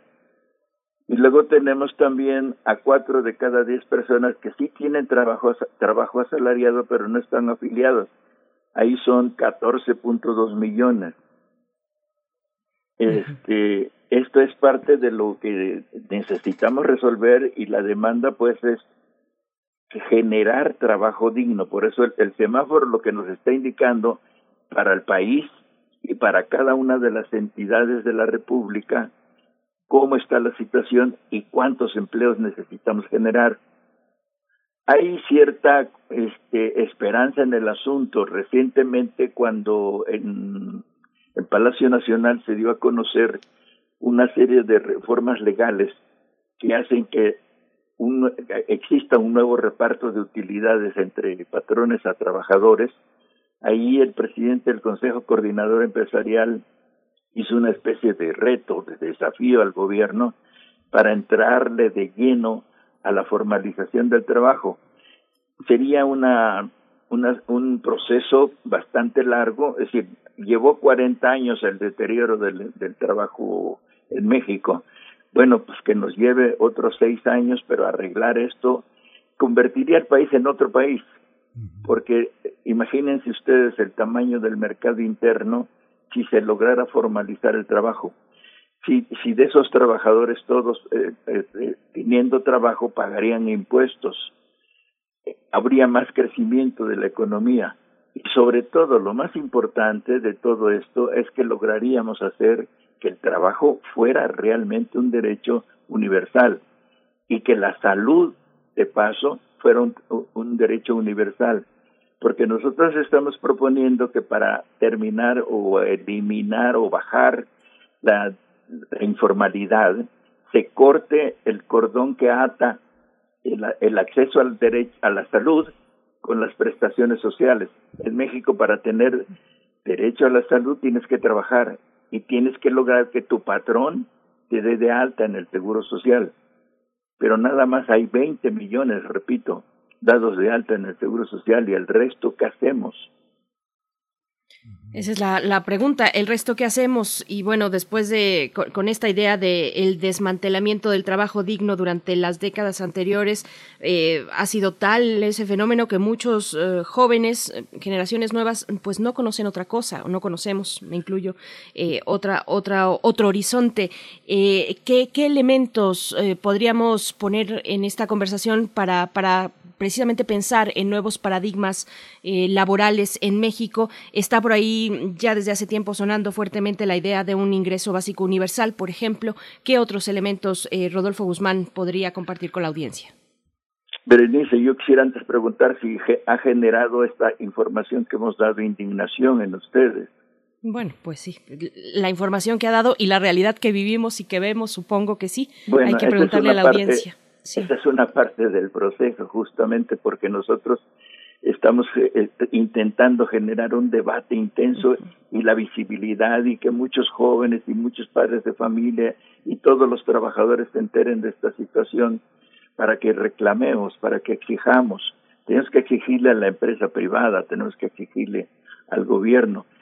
Los, nosotros lo que proponemos tiene varios varios pasos uno de los primeros pasos que ya hemos tenido avances en ese sentido es conseguir que el salario mínimo se acerque al costo de las dos canastas básicas. Decía yo que hace dos años se inició la recuperación del salario mínimo. Por primera vez se fijó por arriba de la inflación. Estamos, seguimos hablando, hemos hablado ya con gente de la Comisión Nacional de los Salarios Mínimos, seguimos hablando con ellos nos han dicho que existen planes en el gobierno para ir aumentando efectivamente el salario mínimo de manera gradual para no generar distorsiones en la inflación y acercar el precio del salario mínimo al precio de las canastas básicas. Este es un paso. Otro segundo paso que ya está dando el gobierno es la, construcción eh, de un, una cobertura universal en salud de manera tal que podamos llegar en, en poco se está se está haciendo un piloto en el estado de Chiapas y entiendo que se va a extender al resto de la República. Pero ahí para poder financiar un sistema de salud que dé cobertura a todos necesitamos cortar ese cordón umbilical que ha mencionado. Otro punto es la creación de un sistema el sistema nacional de cuidados que permita que las mujeres ya no tengan que quedarse cautivas en su casa, cautivas en su hogar, cuidando a, a, los niños, cuidando a los adultos mayores, cuidando a las personas con discapacidad, sino que puedan salir y educarse, trabajar, divertirse, hacer lo que quieran con su tiempo, pero particularmente facilita el acceso de las mujeres al trabajo, con lo cual estaríamos avanzando muchísimo en la idea de tener trabajo digno para, para más personas. Eh, otro elemento que hemos mencionado ya es este de, romper el, el, el, cordón umbilical pero tenemos más puntos, este, y, y, y la idea es que el debate con otras organizaciones, con expertos, con analistas, nos permita ir recibiendo nuevos aportes y construyendo con ellos una propuesta de políticas públicas que nos, nos deje que en corto, mediano plazo alcancemos esta meta de tener eh, trabajo digno para la mayoría de los mexicanos. Sí. Esto que nos pregunta Rodolfo si nos produce indignación, sí, claro que nos produce indignación, pero un- uno se da cuenta cuando dice la estadística que ustedes presentan que el 95% de las mujeres están en esa situación, uno ve que avanza el, el tema del trabajo social, uno ve que avanzan los encuestadores del INEGI, pero también uno ve la atención que tienen eh, hacia personas mayores, hacia mujeres, madres solteras y a, la, y a los niños que tienen a veces dos o tres hijos de padres distintos y las mandan a, situaciones eh, distintas para que arreglen sus situaciones. Uno ve, por ejemplo, no sé, yo veo este consumo tlacoyos, ¿no? Entonces veo que la mujer mayor, eh, la mamá, eh, la abuela del niño que está en el puesto cobra. Eh, dos mujeres se alían y llevan el comal y llevan todo. Es un trabajo digno este, han poco a poco crecido, eh, se van, tienen cada vez más eh, mobiliario, más recursos, pero es una alianza, es una alianza de mujeres que sostienen a los niños que van avanzando. Hay, hay niños que yo, yo he comido tlacoyos años, años, y hay niños que ya entraron a la universidad, cuando los, cuando los niños y ya, ya están en una ingeniería, están en una licenciatura en la UNAM, por cierto. ¿Qué pasa con esa, con esa red de mujeres? ¿Cómo acogerlas en conjunto? A la mujer mayor que nunca tuvo estudios, que tal vez no sabe leer ni escribir, a las hijas que se han dedicado a trabajar la tortilla, la masa azul, que hacen este tipo de cosas. Este, ¿Hay que eh, eh, educarlas y mandarlas a un trabajo digno o hay que reforzar esas estructuras de trabajo eh, para, que, para que no sean tan precarias, para que no las exploten los coyotes, para que no las asalten? ¿Cómo hacer eso, esa parte del trabajo? Los adultos mayores a lo que tienen derecho es al descanso. Y ten- eh, ahí este, el esfuerzo que tenemos que hacer los mexicanos junto con su gobierno es garantizarles a ellos un ingreso básico, efectivamente, un ingreso básico que les permita disfrutar de ese descanso y disfrutar de su tiempo en lo que más les plazca. Eso es lo que tenemos que hacer con los adultos mayores. Es claro que tenemos que hacer con los niños. Es claro que tenemos que hacer con las personas discapacitadas. Pero en este caso estamos hablando específicamente de quienes están en edad de trabajar, en edad de trabajar, y están en posibilidades de trabajar.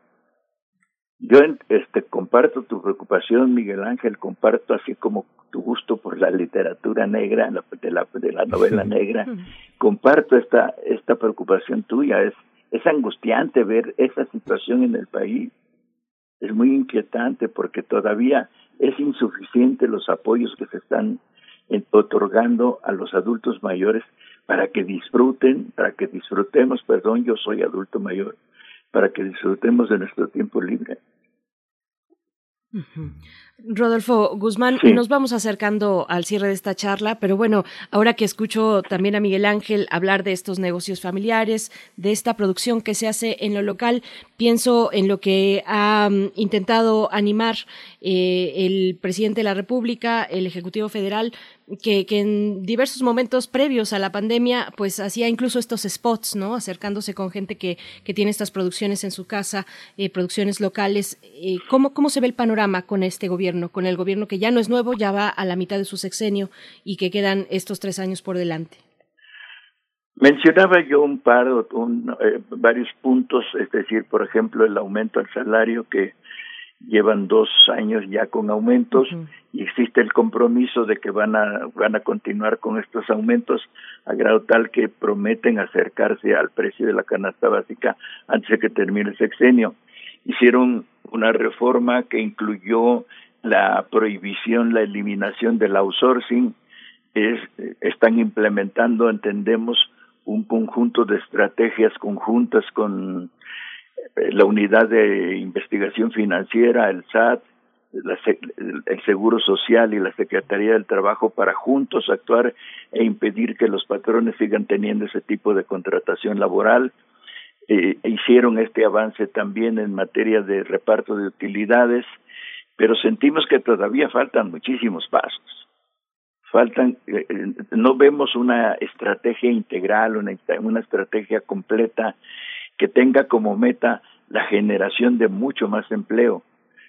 Están en buenos términos, s- por lo que se ve en las reuniones públicas con los empresarios, para poder avanzar en esos compromisos.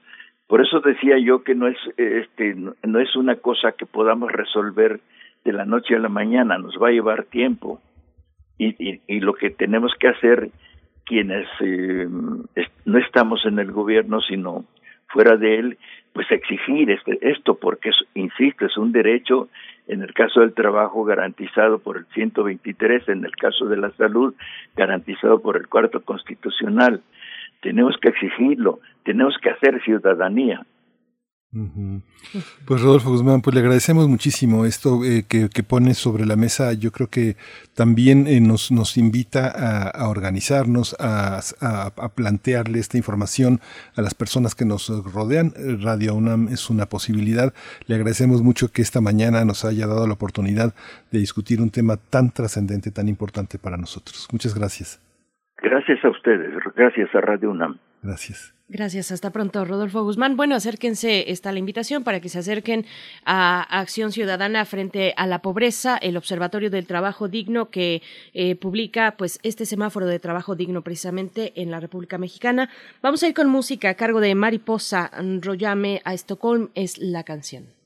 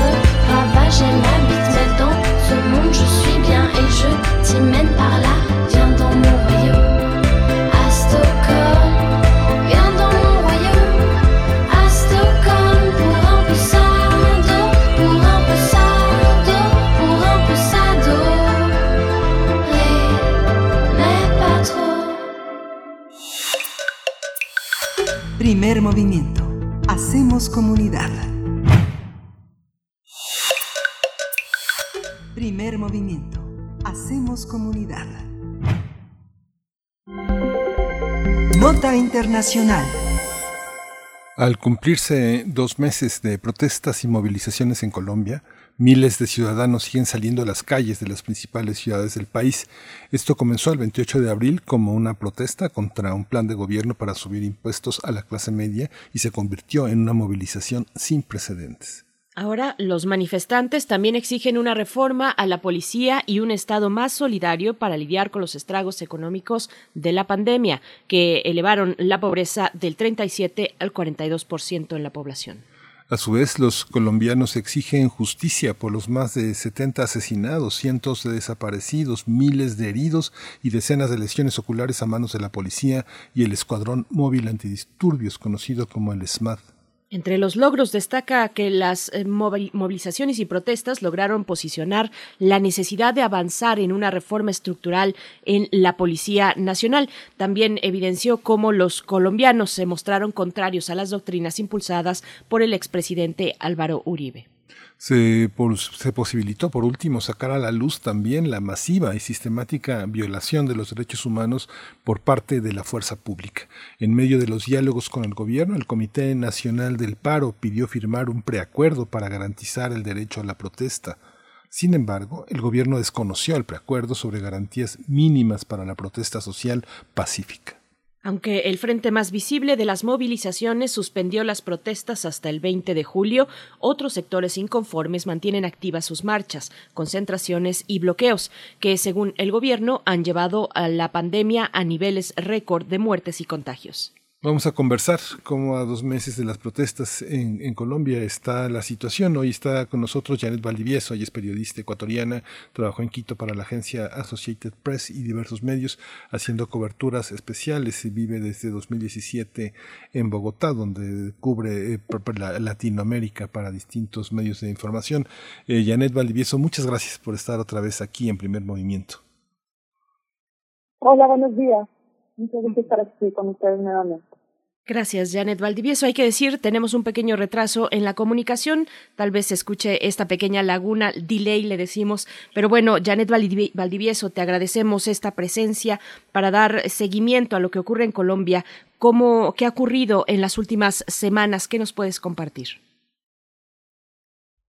Eh, bueno, primero, como habíamos hablado en otras ocasiones, eh, nunca había Colombia experimentado unas protestas tan largas, eh, o, o mejor dicho, en los últimos, en los últimos al menos 40 años, y eso es eh, eh, una novedad muy importante acá, que la gente haya salido a las calles de una manera masiva y, y tan prolongada. Eso es algo muy puntual que es importante destacar. Eh, y también, como habíamos mencionado en otras ocasiones, eh, esta eh, forma de salir a las protestar también coincide con el malestar por el tema de la pandemia y todas su- sus consecuencias. Eh, pero también en un momento en el que se está, después de años de, de la firma de la paz con las FARC, y entonces eh, ya no existía esa, esa, esa, esa estigmatización también relacionando a las protestas con, con el, el tema de la, de la guerrilla o de los grupos de izquierda. Eh, sin embargo, en eh, lo- los primeros meses, desde el primer mes, fue, muy activas de estas protestas. Con el paso del tiempo han ido un poco también cambiando de estrategia y los bloqueos eh, masivos y las manifestaciones masivas también han salido, han, ido eh, reduciéndose e incluso en algunos sectores también se han eh, concentrado, como eh, llaman en asambleas populares para, para debatir algunas cosas. También han derivado en algunas zonas, por ejemplo, de Bogotá o de Cali, en, en, en concentraciones muy específicas en barrios eh, y, también muy violentas. Eh, ustedes recordaban como el número de, muertos, de desaparecidos que todavía están en, investigación. Eh, y que es un tema muy preocupante porque han sido, eh, según diversas organizaciones, hasta 44 eh, con- homicidios confirmados ahí, porque los presuntos agresores son los miembros de la fuerza pública, lo cual es, eh, indica el nivel de, de, violencia y de agresividad de, este, de, este, de la policía sobre todo. Eh, Y hay otros 29 homicidios en proceso de verificación, esto según una de las organizaciones que más ha, estado registrando los temas acá de violencia policial, pero ahí hay denuncias de violencia física, de violencia eh, sexual, víctimas de distintos tipos de violencia. Eh, y eso ha afectado este, este tema de la reforma de la policía. Eh, eso está todavía en, proyecto, hay incluso ahora están hablando de unos proyectos eh, desde el Congreso y desde el gobierno para eh, evitar actos vandálicos, lo cual también hace temer que sea una forma de, de controlar la protesta social también, entonces eso está todavía en análisis.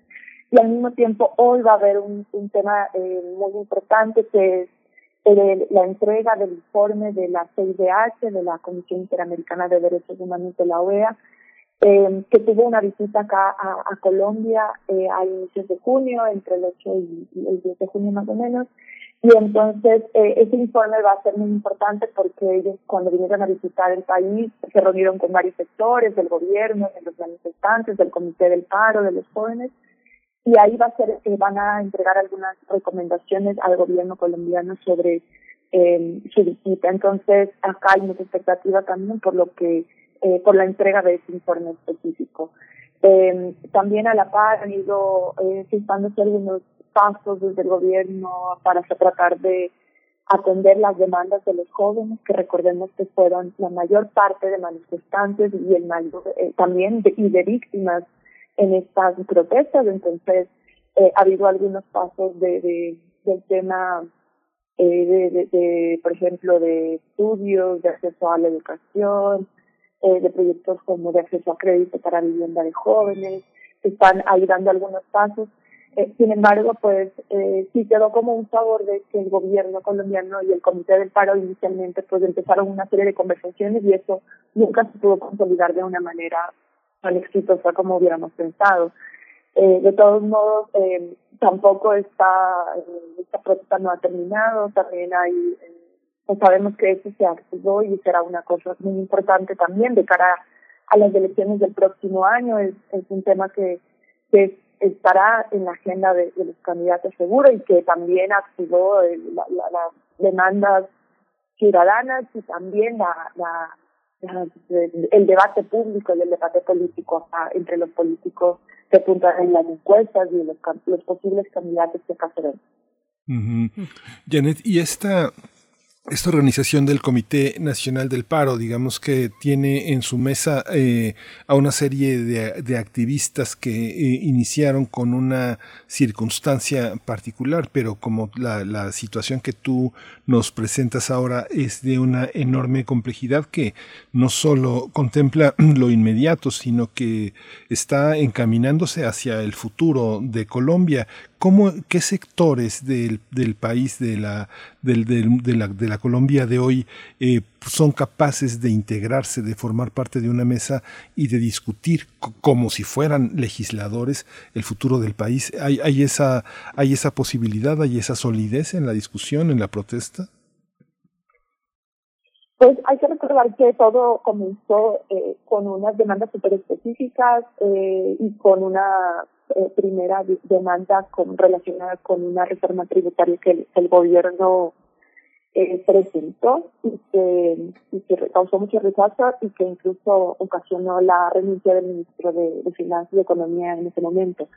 Eh, y ahí había un periodo de peticiones, pero eh, y ese comité del paro obviamente representa algunos sectores sindicales, también universitarios y eh, de, algunas organizaciones sociales acá en Colombia, pero eh, la fuerza de la protesta realmente también se dio en grupos organizados en diferentes barrios, eh, incluso se crearon eh, una suerte de grupos eh, para defensa, digamos, de contra las protestas de los policías que lo llamaron la primera línea, que estaba está integrado por jóvenes eh, que tenían eh, elementos para proteger, que se ponían en la primera línea, digamos, para recibir el primer choque con los policías.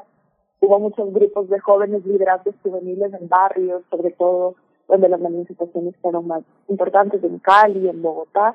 Entonces se incorporaron nuevos liderazgos también a estas protestas y eh, el gobierno y las autoridades locales, los alcaldes también empezaron a reunirse con estos otros actores. Eh, de lo que sabemos, hubo el, como el eh, anuncio de uno de los integrantes del Comité del Paro, un, sindicalista que eh, expresó sus intenciones de, presentarse a las próximas elecciones, o sea, pasar de la de, de, de este momento de protesta a una a una a postularse a un cargo para el Congreso. Entonces veremos que otras cosas ocurren respecto a eso, pero sí hay muchos alca alcaldes y eh, candidatos presidenciales o ex candidatos o precandidatos y algunos senadores y congresistas que sí están muy cerca de estas demandas, otros que han tenido unas posiciones muy críticas a los actos de violencia, eh, a, eh, incluso hay eh, un grupo del, Centro Democrático que es del partido de gobierno y del, del expresidente Uribe que eh, pues ha defendido mucho a la fuerza pública, el accionar de la fuerza pública. Eh, entonces, ese va a ser un tema que sí, que sí, sin duda va a estar en el, en el debate y las demandas que, se han planteado en este momento sin, sin duda van a estar presentes en este, en, este próximo eh, periodo electoral que se viene el próximo año y que tendrá que definir candidatos en, en este mismo año. Entonces, eh, sin duda ese va a ser muy importante para las próximas eh, para los próximos meses. Por supuesto. Janet Valdivieso, también acerca de la protesta social, preguntarte sobre las expectativas de la llegada de esta misión de observación internacional por garantías a la protesta social, que está integrada por 12 delegados de distintos eh, países que estarán visitando pues distintos municipios colombianos. Eh, hasta el siguiente 12 de julio, tengo entendido, y hay voceros de distintos países, repito, está Argentina, México, Canadá, Estados Unidos entre ellos. Eh, ¿qué, ¿Qué expectativa se tiene, eh, se tiene con esta llegada, con esta misión? Eh, ¿cómo, ¿Cómo poder contextualizarlo? Bueno, eh, durante las protestas hubo mucha atención internacional por lo que ocurrió en Colombia, sobre todo por, por, por, la, de, por la masividad de, de manifestantes, pero también por el nivel de violencia que se registró. Como les decía, se, se, ha, se ha dicho que el nivel de violencia no tiene precedentes en una protesta social. Recordemos que este país eh, vivió un conflicto y sigue viviendo de algún modo un conflicto armado de más de 50 años entre grupos de, de, izquierda y, de, y la guerrilla, eh, y grupos alzados en armas, pero también paramilitares eh, y las fuerzas del Estado han estado acá en permanente conflicto. Luego se firmó la paz con las FARC, que era el, la guerrilla más grande en Colombia, pero todavía está activo el ELN, que es la otra guerrilla que acá existe, y otros grupos derivados del paramilitarismo y y grupos también, bandas criminales ligadas al narcotráfico. Entonces,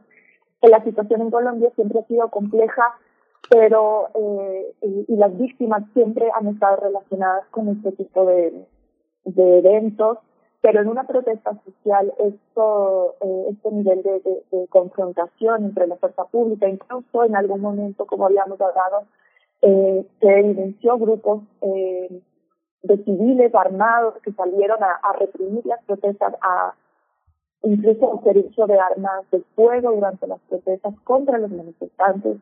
Y buena parte de las víctimas eh, son víctimas de armas de fuego, entonces, y hay muchísimos eh, víctimas de otro tipo de violencia, como por ejemplo violencias eh, oculares también por el uso de, de armas de, de, de, la, de gases lacrimógenos, por ejemplo, por parte de la fuerza pública. Entonces, todo ese, todos esos componentes hicieron que la mirada de muchos eh, países también esté acá y se organicen estas misiones eh, desde diferentes organizaciones como la OEA, como hablábamos de los CIDH, pero también de otros de otras organizaciones sociales. Entonces, eh, todos están de acuerdo en que, en que el nivel de la de violencia sigue muy alto y que es necesario aplicar reformas eh, y garantizar también el derecho a la protesta pacífica. Entonces, yo creo que todas estas misiones que han venido acá han tratado de reunirse y de conocer de primera mano eh, los informes que hay. Eh, las organizaciones sociales de derechos humanos, por ejemplo, han trabajado muy activamente en tratar de recolectar la mayor cantidad de información, de testimonios. También hay que decir que eh, hay mucha, hay, hay también un, un miedo entre muchas de las personas que han sido víctimas de algún tipo de violencia para denunciar formalmente. Algunos han denunciado incluso amenazas después de hacer denuncias.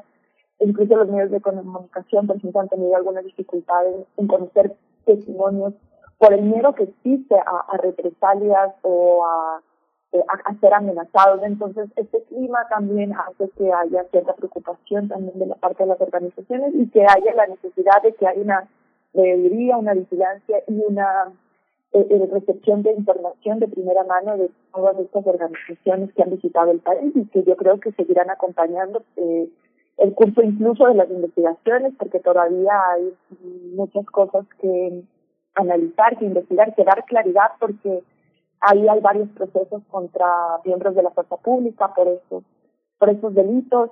Eh, entonces eh, en general eh, estos temas de violencia y de represión en las protestas en otros años eh, desde el 2019 sobre todo, pero también en otras protestas sociales que ha habido confrontación con la fuerza pública, la impunidad ha sido como la regla, eh, los casos han ido, por ejemplo, a la justicia penal militar, entonces eh, eso es importante también dar seguimiento, entonces eh, creo que todo eso eh, también es un trabajo de largo plazo y eh, habrá que ver qué es lo que, que presentan, por ejemplo, hoy en este informe que les comentaba, que es de gran importancia. Pues Janet Valdivieso, pues te agradecemos muchísimo. Colombia eh, va a ser un ejemplo para muchos países eh, eh, eh, de Latinoamérica, va a ser un proceso muy interesante en muchos territorios. Vamos a seguir acompañándote en esta visión tan interesante que nos ofreces de, de una Colombia pues inédita a nuestros ojos. Ojalá estuviéramos, tuviéramos el privilegio que tienes de observar ese, ese mundo tan cambiante en un país tan querido y tan cercano a México. Muchas gracias, Janet Valdivieso. Muchas gracias a ustedes. Que pasen buen, que tengan buen día. Igualmente, Janet Valdivieso, y nos quedamos, bueno, atentos a los detalles de esta entrega del informe de la Comisión Interamericana de Derechos Humanos, la CIDH, eh, que llega hoy precisamente a Colombia, que, se da la entrega de este informe el día de hoy. Pues bueno, vamos, vamos ya al corte de la hora, nos acercamos ya a las nueve de la mañana, ocho con cincuenta y ocho minutos, precisamente la hora del centro. Nos despedimos de la radio Nicolaita. Mañana, como siempre, nos volvemos a encontrar a partir de las 8 de la mañana en el 104.3. Gracias, gracias a Morelia, gracias a la Universidad Michoacana de San Nicolás de Hidalgo. Vamos al corte de la hora y volvemos con la mesa del día, con química para todos y por supuesto la poesía necesaria. Síguenos en redes sociales. Encuéntranos en Facebook como Primer Movimiento y en Twitter como arroba PMovimiento. Hagamos comunidad.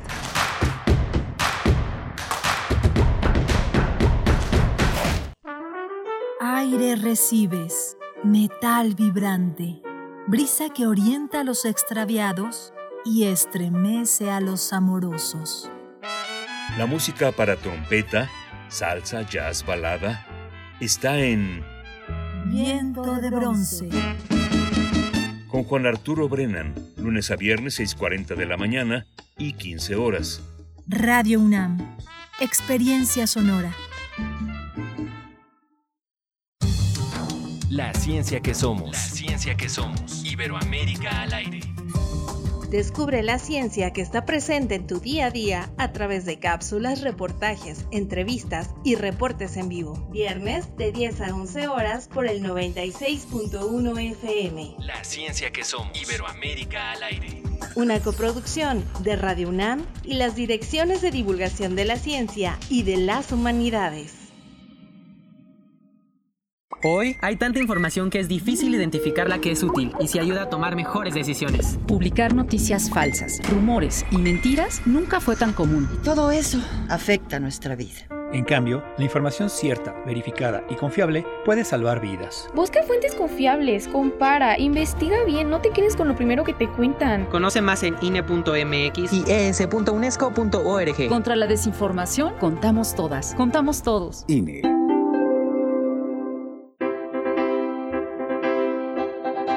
Ritmo, tiempo y armonía. Podemos hablar de la familia justo como hablamos de la música. Temporada de verano 2021 de la Orquesta Sinfónica de Minería. Presentará en su segundo programa Homenaje a la Familia bajo la dirección de Carlos Miguel Prieto. El Carnaval de los Animales de Camille Saint-Saëns, Fantasía para saxofón de Heitor Villa-Lobos, Adiós Nonino de Astor Piazzolla y Pedro y el Lobo de Sergei Prokofiev con Rodrigo Garibay en el saxofón, Edith Ruiz y Ana Gabriela Fernández al piano y Carlos Miguel Prieto como narrador. Disfruta de este programa las veces que quieras vía streaming, desde el sábado 10 de julio a las 10 horas hasta el domingo 11 de julio a las 23.30 horas. Consigue tus boletos en www.minería.org.mx. Música que une a la familia a través de la imaginación. Orquesta Sinfónica de Minería. La palabra es un registro sonoro de la historia. Lo que dice y como lo dice es una muestra viva de lo que fue, es y será. Sembraste Flores. Un encuentro con nuestras lenguas indígenas a través de la palabra escrita. Jueves a las 10 horas. Retransmisión domingos a las 15.30 horas. Por el 96.1 de FM y el 860 de AM. Dejemos al menos flores. Dejemos al menos cantos. Radio UNAM. Experiencia sonora.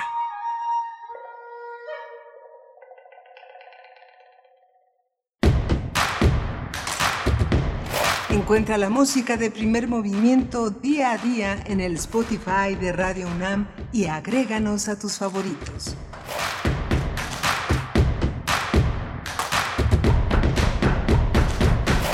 Son las nueve de la mañana con dos minutos, la hora del centro del país. En este miércoles, miércoles 7 de julio, estamos en pleno momento vacacional, iniciando apenas, arrancando, no en, en, la plenitud del descanso, pero sí iniciando las vacaciones, el periodo vacacional en la UNAM. Les acompañamos en vivo desde este espacio, primer movimiento, donde les damos la bienvenida a la tercera hora de transmisión, una transmisión en vivo a través del 96.1 de la frecuencia modulada, el 860 de Y también en www.radio.unam.mx. Arturo González en los controles técnicos esta mañana, Frida Saldívar en la producción ejecutiva y Miguel Ángel Quemain en los micrófonos. Miguel Ángel, buenos días. Hola, Berenice Camacho, buenos días. Buenos días a todos los que nos siguen desde las 7 de la mañana y a los que se incorporan también eh, en este momento, que son las 9.03 en el horario del centro de la Ciudad de México. Estamos a través de Adolfo Prieto 133 conduciendo esta, esta gran nave que eh, llegará al puerto de las 10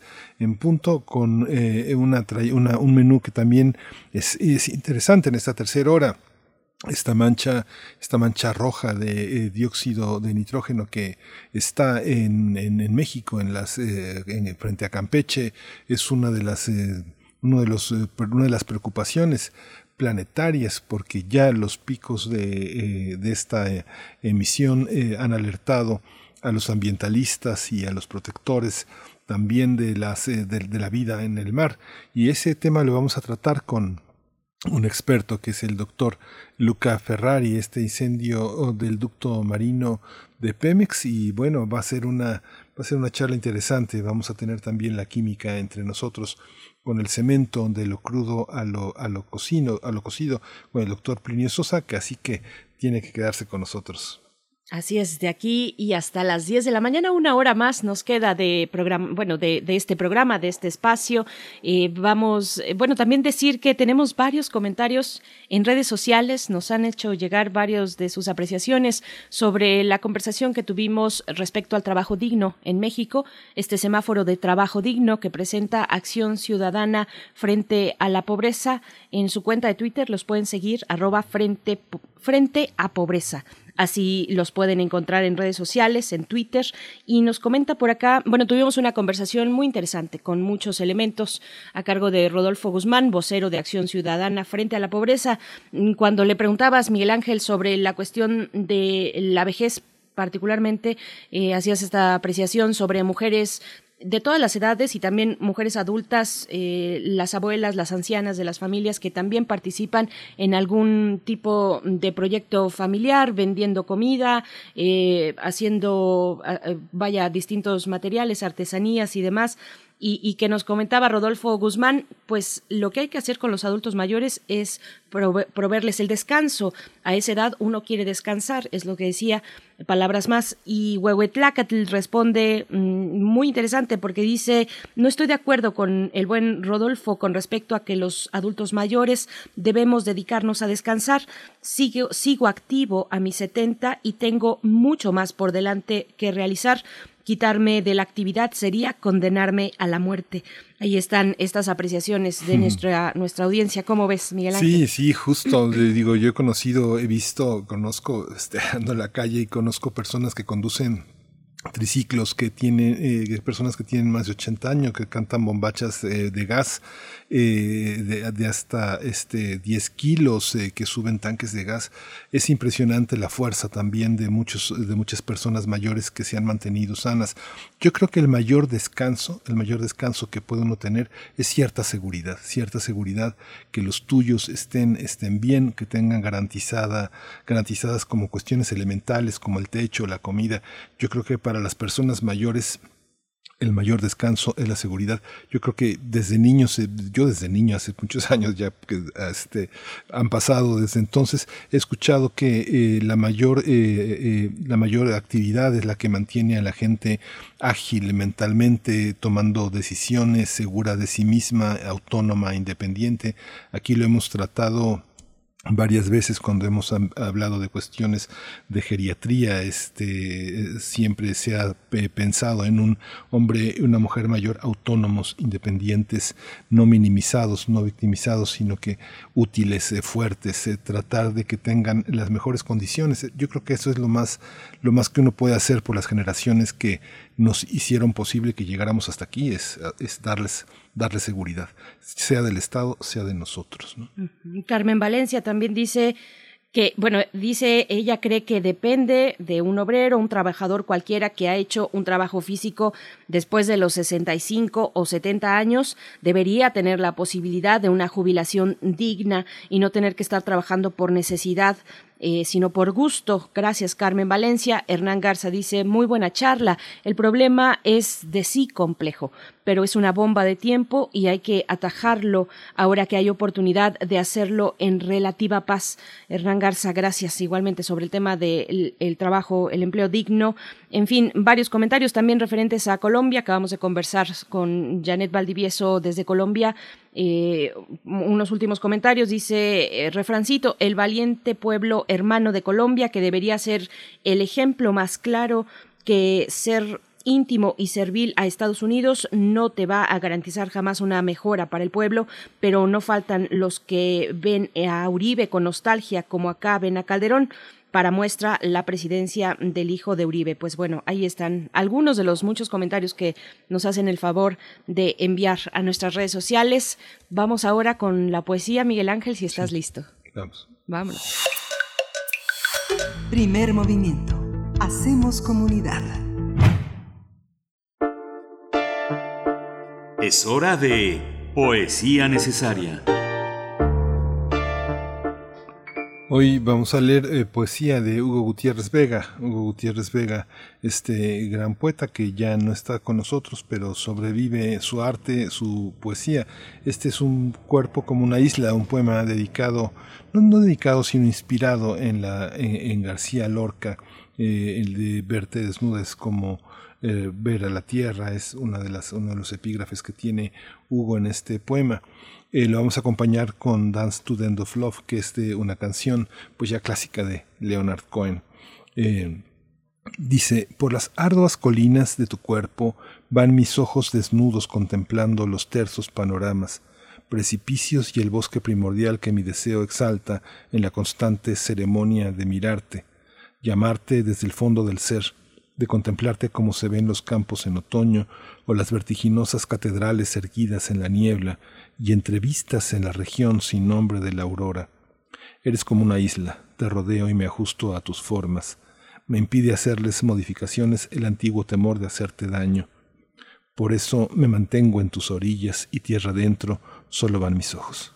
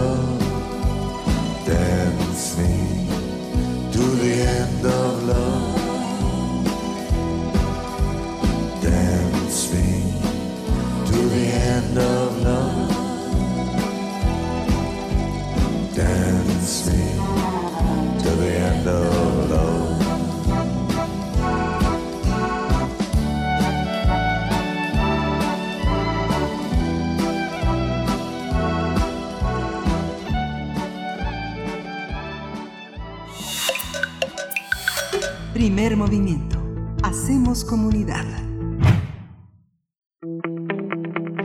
La mesa del día. El pasado viernes se registró un incendio en un ducto marino de Pemex en el Golfo de México. Las imágenes de un círculo de fuego sobre el mar frente a las costas de Campeche se volvieron virales y le dieron la vuelta al mundo. Organizaciones en defensa del medio ambiente exigieron el cese del ecocidio que causa la industria petrolera en México.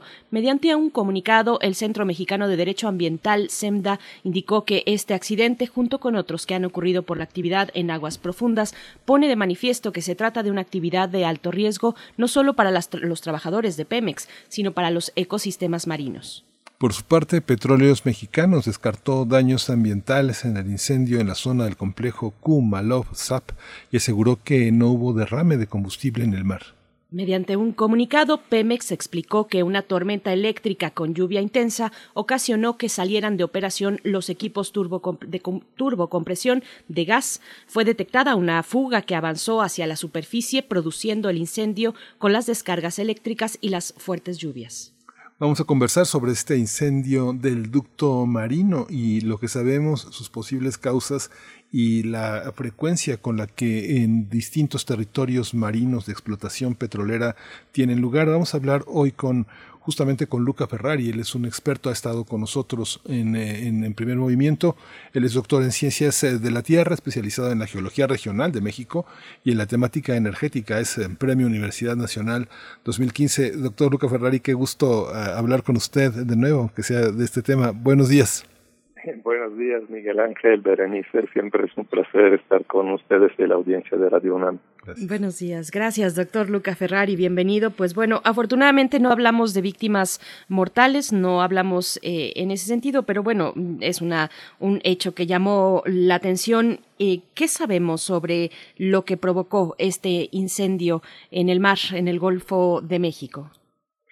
Eh, sí, bueno, lo que sabemos es eh, básicamente lo que han reportado inicialmente algunos trabajadores, porque Pemex no dijo nada hasta la, tarde-noche de, del día que ocurrió. Eh, y luego, bueno, este comunicado que resumieron ustedes de, la versión oficial, eh, mm, suena lógico lo que dicen, o sea, lo que se vio en las imágenes que mandaron algunos trabajadores, etcétera, era eh, este incendio eh, en el mar. Y efectivamente, eh, para que pueda generarse un incendio de este tipo, solo puede ser gas y eh, solo eh, puede, debe haber eh, ocurrido en la superficie, o sea, bajo el mar no puede evidentemente incendiarse. Entonces, eh, eso puede pasar solo con el gas, porque cuando hay un derrame de petróleo no se incendia normalmente, o en todo caso se incendia la, los volátiles, que son los gases que emanan del petróleo.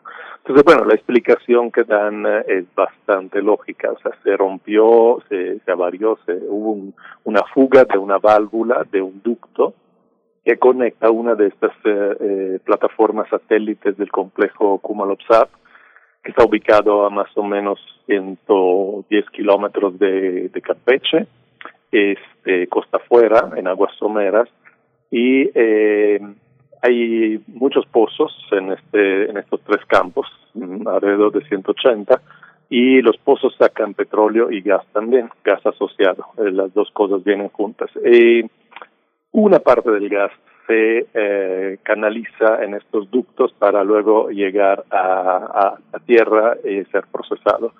Y aparentemente entonces eh, hubo una fuga de gas a 78 metros de profundidad, dicen, eh, el gas, evidentemente, siendo muy ligero, va hacia la superficie, pero se necesitaba una chispa para que pudiera incendiarse y, bueno, efectivamente, eh, la tormenta eléctrica puede haber sido la causa. Aparentemente esto duró unas cuatro o cinco horas, desde las entre cuatro y cinco de la mañana, no está claro, hasta las diez de la mañana. Eh, lo que hicieron es eh, tratar de contener el incendio con estos barcos que se ven que le echan agua, pero pues, eh, realmente es más que nada para evitar que el incendio se moviera hacia la plataforma. Y eh, cómo se extinguió es básicamente cerrando otras válvulas que eh, permiten que el gas fluya en este ducto. O sea, básicamente cerraron el ducto ya no hay alimentación de gas, entonces se extingue el incendio. Eso fue la explicación. Y en efecto es un uh, ducto, si por lo que yo he visto, que puede tras transferir tanto gas como petróleo, pero no se transfieren juntos. Entonces, si lo que se fugó es gas, y debe ser gas, porque si no, no se hubiera incendiado, no hubo derrame de petróleo, solo hubo salida de gas. Pues. Para un experto como usted, Debe de ser muy interesante observar las reacciones de eso que llamamos en los medios celebridades, ¿no? Las celebridades que opinan y opinan y opinan sobre el tema energético eh, sin saber nada. Es, muy sintomático ¿Qué es lo que piensan? Desde señales del apocalipsis hasta eh, ponerle un alto en el planeta a, los, eh, a la explotación de fósiles, de materiales fósiles. ¿Cómo lo observa usted? ¿Qué es lo que sabemos? ¿Qué es lo que saben las celebridades? ¿Y qué es lo que se discute aparentemente de manera inocente en los medios? ¿Hay- e- e- ¿Es, es inocente o es ignorancia? No, bueno, hay de todos. O sea, incluso ayer que buscaba información encontré una astróloga que había dicho que estaba predicho porque hay una oposición de Saturno y no me acuerdo, dos planetas que uno dice uno es el aceite, el otro el agua, pero en este caso no era aceite, es, es gas. Eh, pero bueno, este, no, mire, eh, evidentemente hay, eh, esto llama la atención sobre el hecho que dos cosas. Uno, que, que México sigue explotando hidrocarburos y lo han puesto en este gobierno como una- un objetivo prioritario y el otro son los riesgos y también la falta de mantenimiento que han ah, eh, evidenciado en algunos analistas sobre todas las infraestructuras de Pemex. Hay que recordar una cosa, eh, explotar campos en mar es mucho más complejo, difícil y riesgoso que hacerlo en tierra. Y, y cuando tenemos ins- instalaciones submarinas, bueno, evidentemente es un ambiente altamente corrosivo que tiene un desgaste, donde las estructuras tienen un desgaste mucho más rápido que en tierra. Entonces, eh, algunos dicen, es, es difícil probarlo, algunos dicen que últimamente, en los últimos años, ha habido poco mantenimiento, eh, no se han cambiado, digamos, las piezas, por ejemplo, en este caso, no sé, la válvula a tiempo, que esto puede pasar eh, en otros eh, en otros complejos. Eh, lo que sí es un hecho es que la misma Pemex admite que el índice de frecuencia de accidentes eh, está aumentando aunque no necesariamente los más graves. Eh, y otra cosa que también yo quiero subrayar ahí, dado que es, gas, es que eh, en este complejo de la, de la zona de Campeche, donde sacamos el grueso del petróleo que tenemos, eh, de hecho el complejo Kumalopsap, eh, son, son los tres grandes gigantes que tenemos todavía, los tres están bajando. De hecho, Q tocó su pico en 2009 y ahorita produce bastante poco, pero digamos, sigue siendo el grueso de la extracción petrolera mexicana. Este, y bueno, pues ahí se ventea muchísimo gas. Eh, ventear es un término eh, de la jerga, digamos, petrolera, porque viene del inglés vent, pero este, se libera al aire gas asociado al petróleo porque no hay una infraestructura en cada pozo que recoja este gas pero es un gas que nosotros importamos de Estados Unidos. Este, eh, se calcula que el año pasado eh, Pemex tiró a la, atmósfera eh, alrededor del 14% del gas que consumimos en un año en México. Mm, Ese es el número que encontré. Eh, en, en 2008-2009 llegamos casi al 19% según lo que había calculado yo. Lo que sucede es que estos grandes campos de petróleo tienen también, como le decía, gas asociado, que es metano, etano, propano, butano, o sea, la parte volátil, los hidrocarburos más pequeños. Este, y eh, a medida que el pozo está maduro, empieza a declinar, como todo esto están declinando, produciendo cada vez menos, aumenta la cantidad de gas que se produce, disminuye la cantidad de petróleo, porque el gas se, se, fuga más, tiene más presión, se fuga a través del petróleo, entonces a través del pozo sale más gas. Y ese gas, como le digo, eh, desafortunadamente no se ha invertido lo suficiente como para recuperarlo. Eh, entonces se tira a la atmósfera y es un gas de efecto invernadero. Entonces eso sí es un, un, un efecto ambiental mucho más serio, yo creo, que en sí lo que pudo haber ocurrido en el mar, porque bueno, eso el, gas sube a la superficie. En este caso sí no hubo derrame de petróleo y afortunadamente no hubo muertos heridos ni nada. Doctor Luca Ferrari, bueno, retomo esto que comenta eh, para preguntarle con qué, con qué relacionar este aumento de incidentes que, ha reportado, nos comenta, que ha reportado Pemex. ¿Es, es parte de, esta cuestión de la edad de los pozos, digamos, la mm, madurez- maduración y el tiempo que llevan siendo explotados? Sí, eh, son dos cosas. Uno es esto, eh, toda la infraestructura física tiene un deterioro constante, pero hay que considerar que el grueso de, de toda esta infraestructura marina la tenemos desde los años 70, o sea, cuando se descubre Cantarell y los campos asociados como estos, porque esos tres están justo a un lado, al noroeste de Cantarell, eh, se construye toda esta infraestructura de plataforma, ductos, etcétera, y eh, bueno, se construye, digamos, entre el final de los 70 y la década de los 80, entonces ya empiezan a tener 40 y tantos años.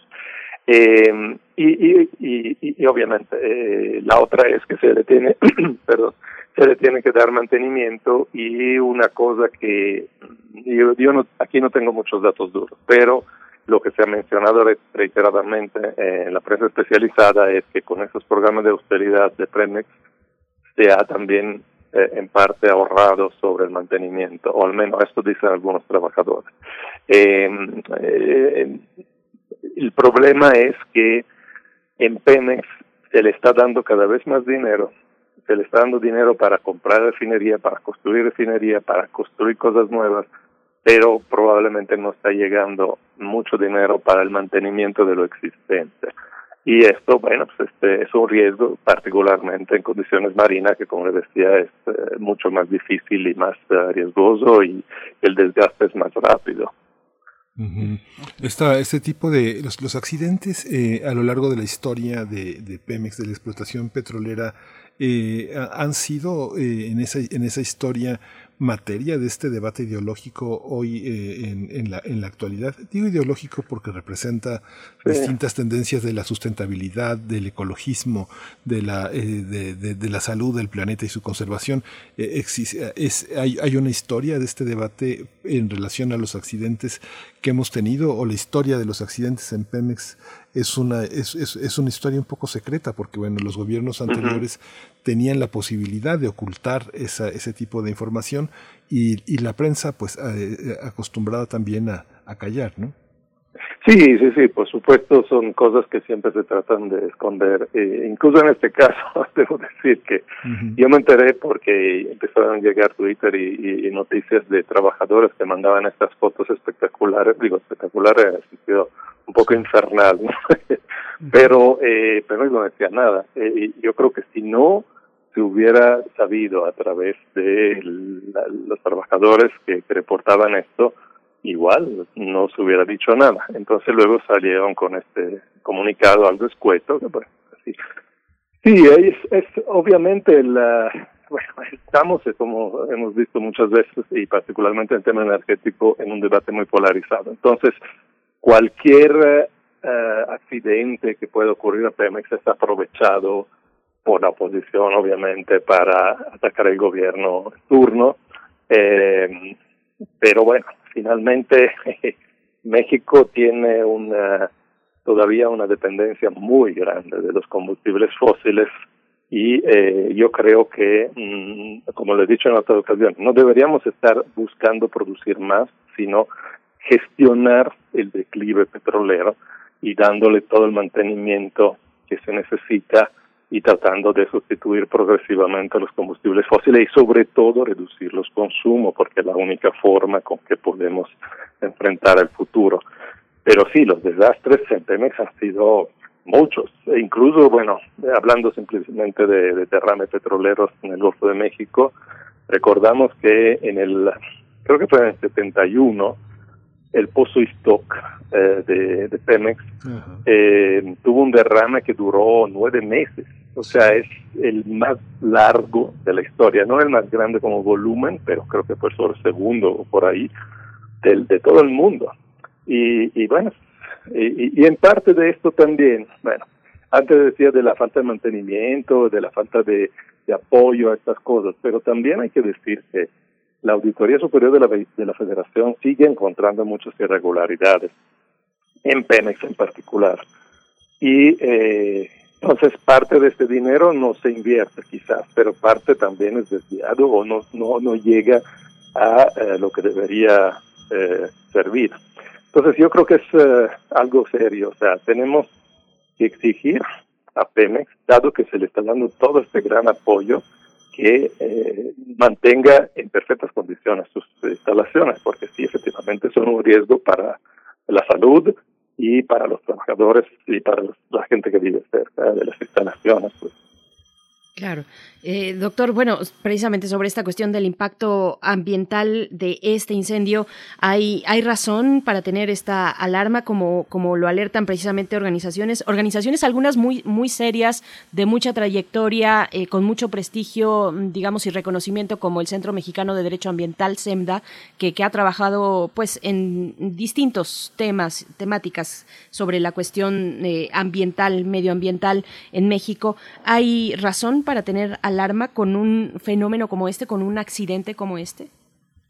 Mire, por fortuna eso no fue un accidente grave. O sea, es muy espectacular, pero por fortuna no hubo afectaciones humanas y no hubo, digamos, la afectación ambiental es, yo diría que es muy mínima. Eh, pero bueno, obviamente, si hubiese sucedido en un ducto con petróleo o en un pozo petrolero, eso sí sería una afectación muy grande. Eh, recordamos hace 10, 11 años el uh, desastre del pozo de agua profunda de Deepwater Horizon de BP, ¿no? Ahí el pozo Macondo allá en Estados Unidos, pero en, el, en, el Golfo de México. Eso fue un desastre ambiental mayúsculo. Y, y, claro, o sea, en este caso le fue bien que fue solo gas y fue una válvula que pudieron, era un ducto, no era el pozo abajo porque es más difícil de, de componer, etcétera. Pero sí, o sea, el, problema es que está, si estamos en una situación de mantenimiento no óptimo eh, y en estas condiciones puede ocurrir un accidente que puede ser mucho más grave. Yo creo que, bueno, muchos de los ambientalistas lo han retomado de manera general como para decir, eh, mire que México y Pemex en particular siguen, pues, Pemex obviamente, pero México sigue apostándole a los hidrocarburos en lugar que a las energías renovables. Sí. Este, pues sí, ese es un hecho independientemente de los accidentes, ¿no? Y ya lo hemos comentado en otras ocasiones, que bueno, tampoco se puede pretender que con las renovables intermitentes vamos a sustituir lo que hemos construido con uh, combustibles fósiles, ¿no? Pero eso es un debate más amplio. Para los Estados Unidos que, que, están tan, tan acostumbrados a que los demás países del planeta vivan bien, eh, ¿hay una reconvención de los Estados Unidos hacia la política energética de México, eh, ahora que lo hizo este eh, el ex candidato para señalar que es un peligro todo lo que se vive en materia energética en este, en este país, pero de Barney Sanders. Eh, hay, una, hay una idea del gobierno de Biden de, de influir en el destino de las políticas energéticas de México. ¿Usted lo percibe como parte de las relaciones, del desarrollo de las relaciones que se avecinan entre Estados Unidos y nuestro país? Sí, hay una intención de que de presionar de alguna forma a México para que, eh, digamos, se alinee más a la nueva política energética de Estados Unidos pero bueno, yo creo que Estados Unidos lo que hace es exclusivamente en su interés, el interés de su élite económica, de sus negocios. Entonces, este, eh, en el momento que México eh, no representa ya una, un proveedor de petróleo importante para Estados Unidos y dado que eh, Estados Unidos ha, ha decidido invertir mucho más a renovables, sus empresas renovables quieren también trabajar en México, continuar a trabajar en México. Entonces, bueno, como siempre, yo hay una motivación más económica que de eh, preocupación ambiental. O sea, Estados Unidos, como casi todos los países, quiero decir, su principal preocupación es la, la política interna, la, la, los intereses estratégicos, económicos, etcétera. El, el discurso ambiental se ha utilizado para otros fines. Entonces, eh, pero que, que trate de influir, seguramente. Hasta cierto punto lo puede hacer porque firmamos el TEMEC. Y el TEMEC tiene muchas cláusulas que tienen que ver también con energía. Entonces ahí es un tema delicado de este gobierno porque este gobierno sí firmó, bueno, ya con esta administración se firmó el TEMEC sin uh, mucha crítica, yo diría de manera incluso un poco irresponsable, porque hay muchas cláusulas que limitan la soberanía nacional y los intereses nacionales, pero ya se firmó, entonces ahí es donde pueden ellos influir uh, de manera legal, digamos, sobre ciertas decisiones del gobierno actual. Eh, bueno, y viendo precisamente de manera integral con respecto a la capacidad de operación de Pemex, eh, doctor Luca Ferrari, considerando pues que no solo, por supuesto, es este evento, sino el ancho de las actividades que Pemex tiene en sus manos, y eh, le pregunto sobre esta capacidad de operación que se ha puesto también hoy en debate con un, con un episodio más de algo que ya lleva un tiempo, es esta disputa entre la eh, extranjera Talos Energy y, y- y esta capacidad de operación del campo de Sama que, que se disputa en Campeche precisamente entre Pemex y Talos, Talos Energy, donde ya la CENER, la Secretaría de Energía, pues dijo que, que sea Pemex eh, quien opere ese campo, pero bueno, hay una disputa ahí importante y que, que llega en estos días a, a un, a un nuevo capítulo. ¿Cómo ve esta cuestión, doctor Luca? Eh, bueno, eso no lo he repasado últimamente, pero la, la situación es la siguiente. Eso fue una, un, un bloque que licitaron en una de las primeras rondas, eh, donde Talos Energy encontró eh, un yacimiento más grande de lo que se pensaba. O sea, ya se tenían indicio que ahí había petróleo, se habían hecho ciertas estimaciones eh, con los pozos que ellos perforaron, eh, bueno, primero en particular, estiman recursos mucho mayores. Y Pemex tiene un bloque adyacente. Entonces, eh, ahí la cuestión es que al tratarse muy probablemente del mismo campo, se tenía que acordar eh, cómo hacerlo, ¿no? Quién era el petróleo, etcétera, ¿no? Y pues hubo una larga negociación, pero bueno, México con la nueva administración trata de favorecer Pemex y entonces como que quieren que eh, haya un acuerdo, pero que, que la mayor ganancia sea para Pemex, o en este caso incluso que lo opere Pemex. El problema es lo que mencionas, o sea que al menos lo que se ha dicho. Yo no me he metido demasiado a fondo de la, de la situación, pero en efecto, Pemex tiene miles de campos, bueno, cientos de campos, tiene una situación eh, financiera muy complicada, es la petrolera más endeudada del mundo, tiene eh, se ha embarcado en nuevos proyectos, etcétera. Entonces, tanto el punto de vista financiero como operativo, eh, digamos que tiene un compromiso muy, muy grande. Eh, en cambio, Talos, bueno, este, tiene unos cuantos, este, aunque es una, empresa pequeña, pero digamos, tiene mayor capacidad, eh, en este caso, de hacer la extracción en, en tiempos cortos, digamos, este, o de manera más eficiente. Muchas veces así, las grandes compañías se dedican a grandes proyectos y dejan los pequeños a las pequeñas porque a ellos no le conviene. Eh, las, pequeñas son más eficientes y más flexibles incluso y entonces pueden tener una mayor eficiencia en la extracción de campos pequeños. Eh, creo que ahí está la cosa, pero creo que una vez más está privilegiando la decisión un poco ideológica de que Pemex va primero, independientemente si eso sea de los intereses del país o no. Se, de- se decide que el interés del país apoya a Pemex o CFE, independientemente de todo, ¿no? O sea, eso es como un axioma, ¿no? De este gobierno, que yo, yo también critico, porque digo, sí está muy bien la soberanía nacional, pero no necesariamente se alcanza solo apoyando a las empresas del Estado. Pues doctor Luca Ferrari, pues eh, muchísimas gracias por toda esta, por toda esta claridad. Yo creo que también eh, eh, en, el, en el planeta los desastres, la, la falta de mantenimiento en algunos países es también un signo de, de identidad, pero bueno, México tiene, como bien dice este panorama, tan tan adverso en esta materia. Le agradecemos mucho su, su, este, su participación en esta mañana y la claridad que, que nos da para poder enfrentar estas noticias que son virales y que justamente en esa viralidad todo se sale de contexto. Muchas gracias.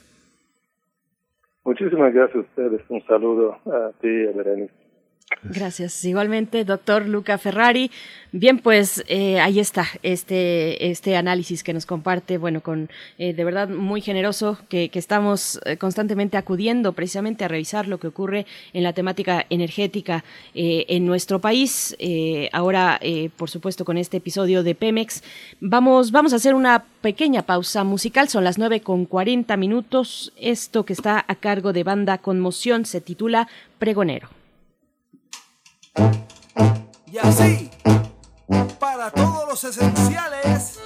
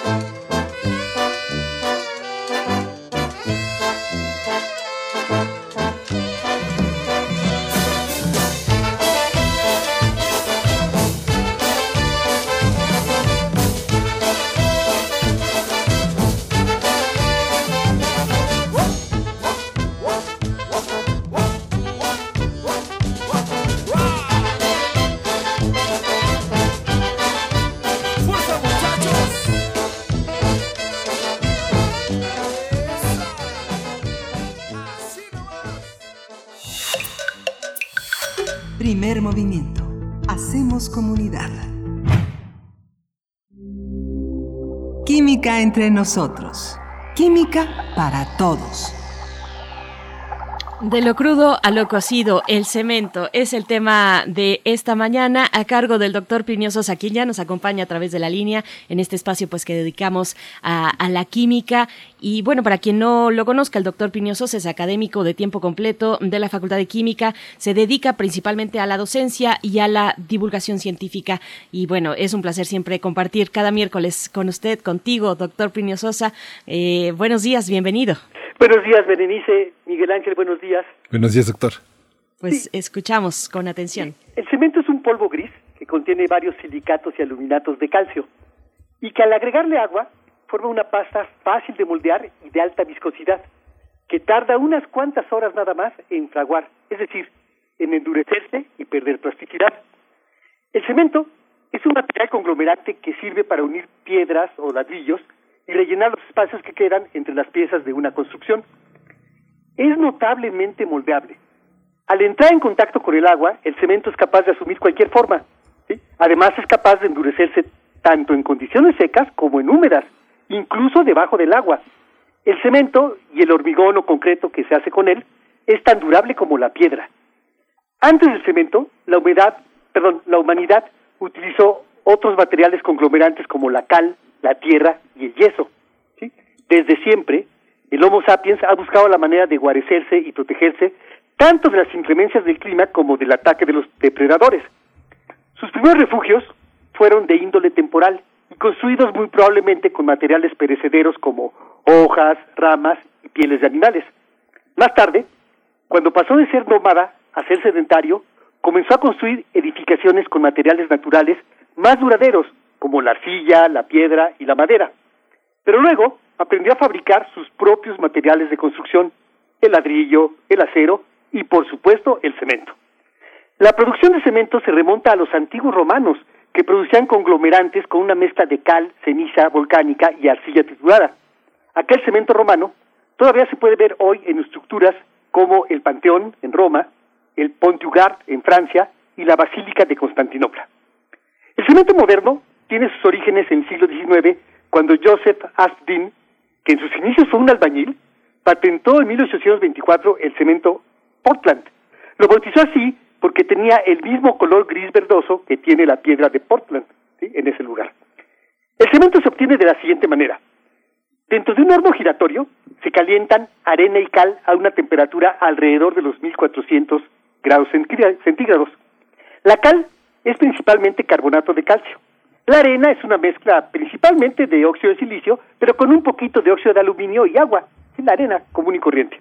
En el interior del horno, el carbonato de calcio se descompone dando lugar a óxido de calcio y dióxido de carbono. El dióxido de carbono simplemente se va a la atmósfera. Y el óxido de calcio, que es muy reactivo, se une a los otros óxidos, formando una intrincada y enorme red tridimensional, es la que ellos llaman silicatos y aluminatos de calcio. Este material todavía no es el cemento. En el argot, en el industrial se le llama clinker. Para que el clinker se convierta en cemento es necesario agregar una pequeña cantidad de yeso. Es decir, el cemento es el clinker más el yeso. Agregar el yeso sirve para evitar que los óxidos del clinker reaccionen demasiado rápido cuando se agregue el agua. Es decir, el yeso funciona como un retardante del fraguado. Bueno, ¿y qué es el fraguado? El fraguado es el proceso de endurecimiento y pérdida de plasticidad del cemento. Al agregar el agua, se forma una pasta viscosa que es la que se aplica entre los bloques de construcción. En ese mismo momento empieza el fraguado. El entramado tridimensional de óxidos, que está en la pasta, va reaccionando con el agua muy, pero muy lentamente, dando lugar a la formación de hidróxido de calcio y de un nuevo entramado totalmente diferente. ¿Sí? Si no existiera el primer entramado, el óxido de calcio reaccionaría de inmediato, la cal, el óxido de calcio, la, la cal viva, y reacciona muy rápidamente. Pero al integrarse en el entramado ese de óxidos de silicio y óxidos de aluminio, entonces ya no puede reaccionar tan fácilmente. Se tarda. Y entonces, una vez que se, que se agrega agua, se forma hidróxido de calcio, se sale del entramado, y ese entramado ya se vuelve duro, ya no, ya no está viscoso, ya no es un gel. Entonces la pasta se va endureciendo y se va transformando poco a poco en un sólido resistente que ya no puede ser deformado. Para evitar que el cemento se endurezca antes de tiempo, es necesario estarlo agitando. Así se retrasan un tanto las reacciones. Esta es la razón por la que el cemento húmedo se transporta en esas enormes revolvedoras que todos hemos visto, que contienen grandes tambores giratorios. Una vez aplicado, el tiempo de fraguado puede ser de unas 10, 12 horas nada más, dependiendo de la humedad y de la temperatura, entre otros factores. Y bueno, una última reflexión. De lo crudo a lo cocido. Reacciones químicas durante la cocción y reacciones químicas también durante la hidratación. La arena y la cal son las materias primas crudas. Al cocerlas, entre comillas, en los hornos giratorios se obtiene un material distinto que no es ni arena ni cal, es el clinker. Basta agregar un poco de yeso para tener ese camaleónico material que, al contacto con el agua y durante unas cuantas horas, no es ni sólido ni líquido, sino todo lo contrario.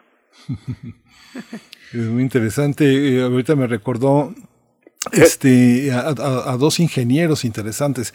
Vicente Leñero, que fue ingeniero, recordaba que bueno, Alberto Castillo fue, fue su profesor y, Claro. y desarrollaron eh, en los años 60, cuando Vicente Leñero, todavía su padre insistía en que fuera, este, que fuera ingeniero, que siguiera adelante, y Estela, su esposa, le decía, no, haz lo que tú quieras. Y recordaba el buen ejemplo también del maestro, del profesor Alberto Castillo, que bueno, en el 67 concretó este sistema estructural de entrepiso tridimensional mixto de acero y concreto que, que conocemos ahora como tridilosa, que, lo, que es una, un, un, eh, un aspecto que hace que el ese porcentaje en ese en esa en ese funcionamiento de una una flexibilidad, compresión y tensión y al mismo tiempo este que permita cierta flexibilidad es uno de los uno de los grandes hallazgos de la ingeniería mexicana, ¿no?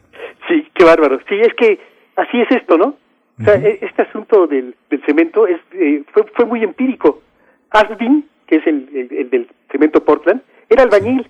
Entonces él, en su trabajo de albañil fue aprendiendo, fue aprendiendo y fue mezclando y fue haciendo sus propios experimentos, nada científico, todo empírico, pero este al final encontró este cemento. Él, él, digamos, le fue bien porque después puso su propio negocio y se dedicó a la, al- y bueno, patentó el cemento Portland. Entonces, pero, pero de- desde albañil, ¿sí? O sea, aquí no hubo, como en otros casos, una investigación de las universidades, etcétera. Fue, ¿sabe? El cemento se ha investigado a posteriori. Ya una vez que existe y que, y que funciona, ¿qué pasó? ¿Qué reacciones químicas hubo ahí? Bueno, y algunas todavía no se saben bien. Por ejemplo, la parte de la hidratación no todo se conoce, ¿no? Se, se tiene una idea, pero no está bien, bien, bien resuelto qué todo lo que ocurre en la hidratación del cemento. Pues qué interesante, doctor Plinio Sosa, porque es, es la vida cotidiana, es la alquimia que se da en la vida cotidiana y bueno, de ahí también eh, surgen pues grandes eh, descubrimientos, grandes invenciones como esta. Así es que bueno, pues agradecemos mucho como siempre. Hay que decir que eh, doctor Plinio Sosa, te, te vas a tomar tu periodo vacacional como corresponde a toda la UNAM y será hasta el 28, miércoles 28 de julio, que ya volvemos eh, contigo una vez más aquí a este espacio. Claro, así es, exactamente. De acuerdísimo.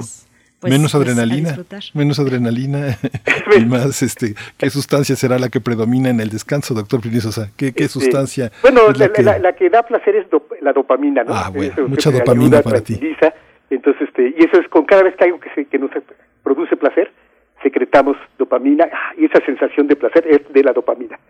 pues mucha dopamina para esta para este mes de julio. Claro, muy bien. Igualmente, este, nos vemos el 26 de julio, 28. El 28 de julio. Sí, sí. ok.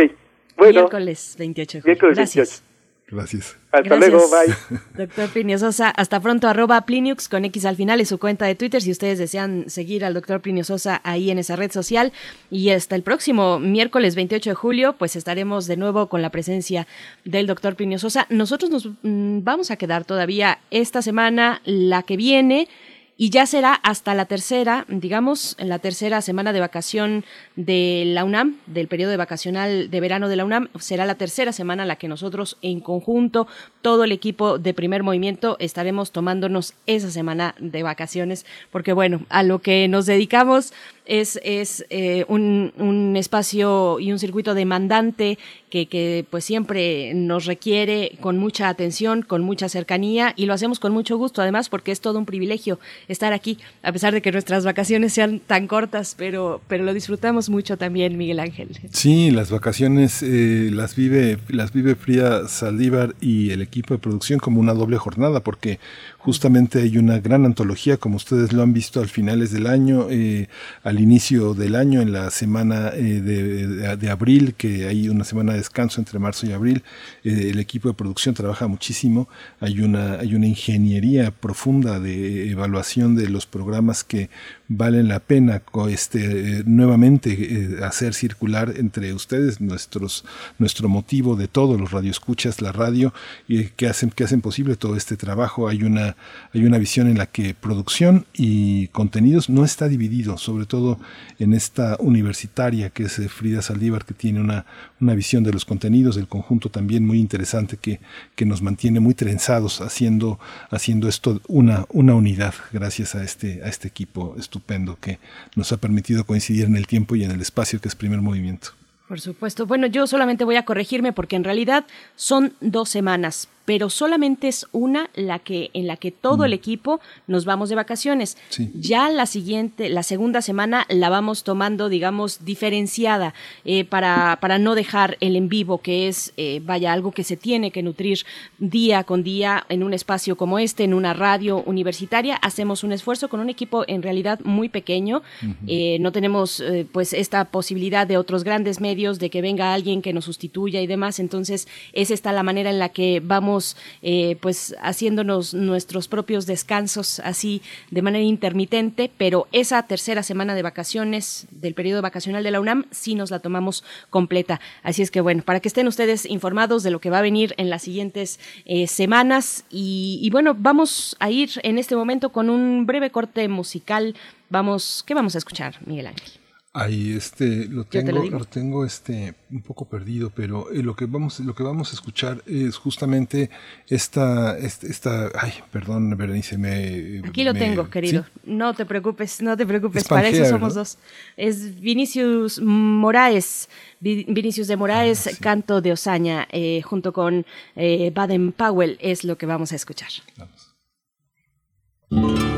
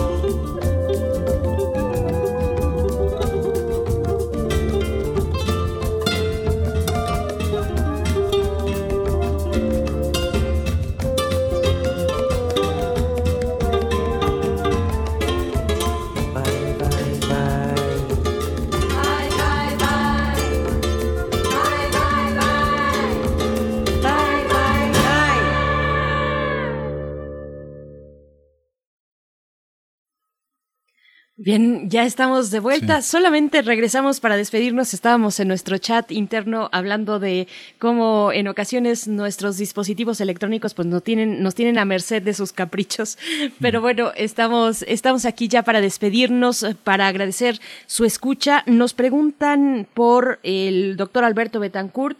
Por supuesto, bueno, ya lo hemos dicho desde que eh, pues nos anunció eh, el doctor Alberto que, que no estaría en las dos semanas anteriores. Esta ya está de regreso. El día de mañana estaremos conversando con él. Eh, mañana que es jueves ya, jueves y es jueves de la mesa de mundos posibles. El doctor Alberto Betancourt estará por acá. Nos preguntaba Alfonso de Alba Arcos y otros también escuchas que nos han preguntado al respecto. Pues ahí está, mañana de regreso el doctor Alberto Betancourt Miguel Ángel. Sí, eh, y además, bueno, eh, eh, recibimos una, un- una, una exigencia de uno de nuestros radioescuchas. Quería saber qué pasaba con Alberto Betancourt. Esta es la, la, la- la magia de la radio, el compromiso que este, cada uno de nosotros tenemos con lo que, eh, con lo que amamos, con lo que nos gusta, con los eh, conductores, con los programas que, que no tenemos que dejar desaparecer y que, y que justamente para eso se ha establecido un mecanismo de comunicación con nuestros radioescuchas. Es, eh, eh, Alberto Betancourt no deja de estar con nosotros, es una presencia indispensable, no solo, no solo en Radio Sino en la universidad misma. Eh, las ideas, eh, el compromiso, la pasión que pone en sus cosas, pues es un modelo, un ejemplo a seguir. Mañana va a estar con nosotros. Mañana con nosotros, después de, bueno, él dijo por motivos de salud, se ausentó porque de otra manera, de verdad, su compromiso es eh, está bien anclado y es, y es férreo con la audiencia de primer movimiento. Y bueno, ya, mañana lo tendremos de vuelta. Con esto nos despedimos. Quédense aquí en Radio UNAM. Gracias a todo el equipo. Hasta el día de mañana, a partir de las 7 de la mañana. Gracias, Miguel Ángel. Gracias, ya son las 10. Esto fue primer movimiento. El mundo desde la universidad. Radio UNAM presentó Primer Movimiento. El mundo desde la universidad.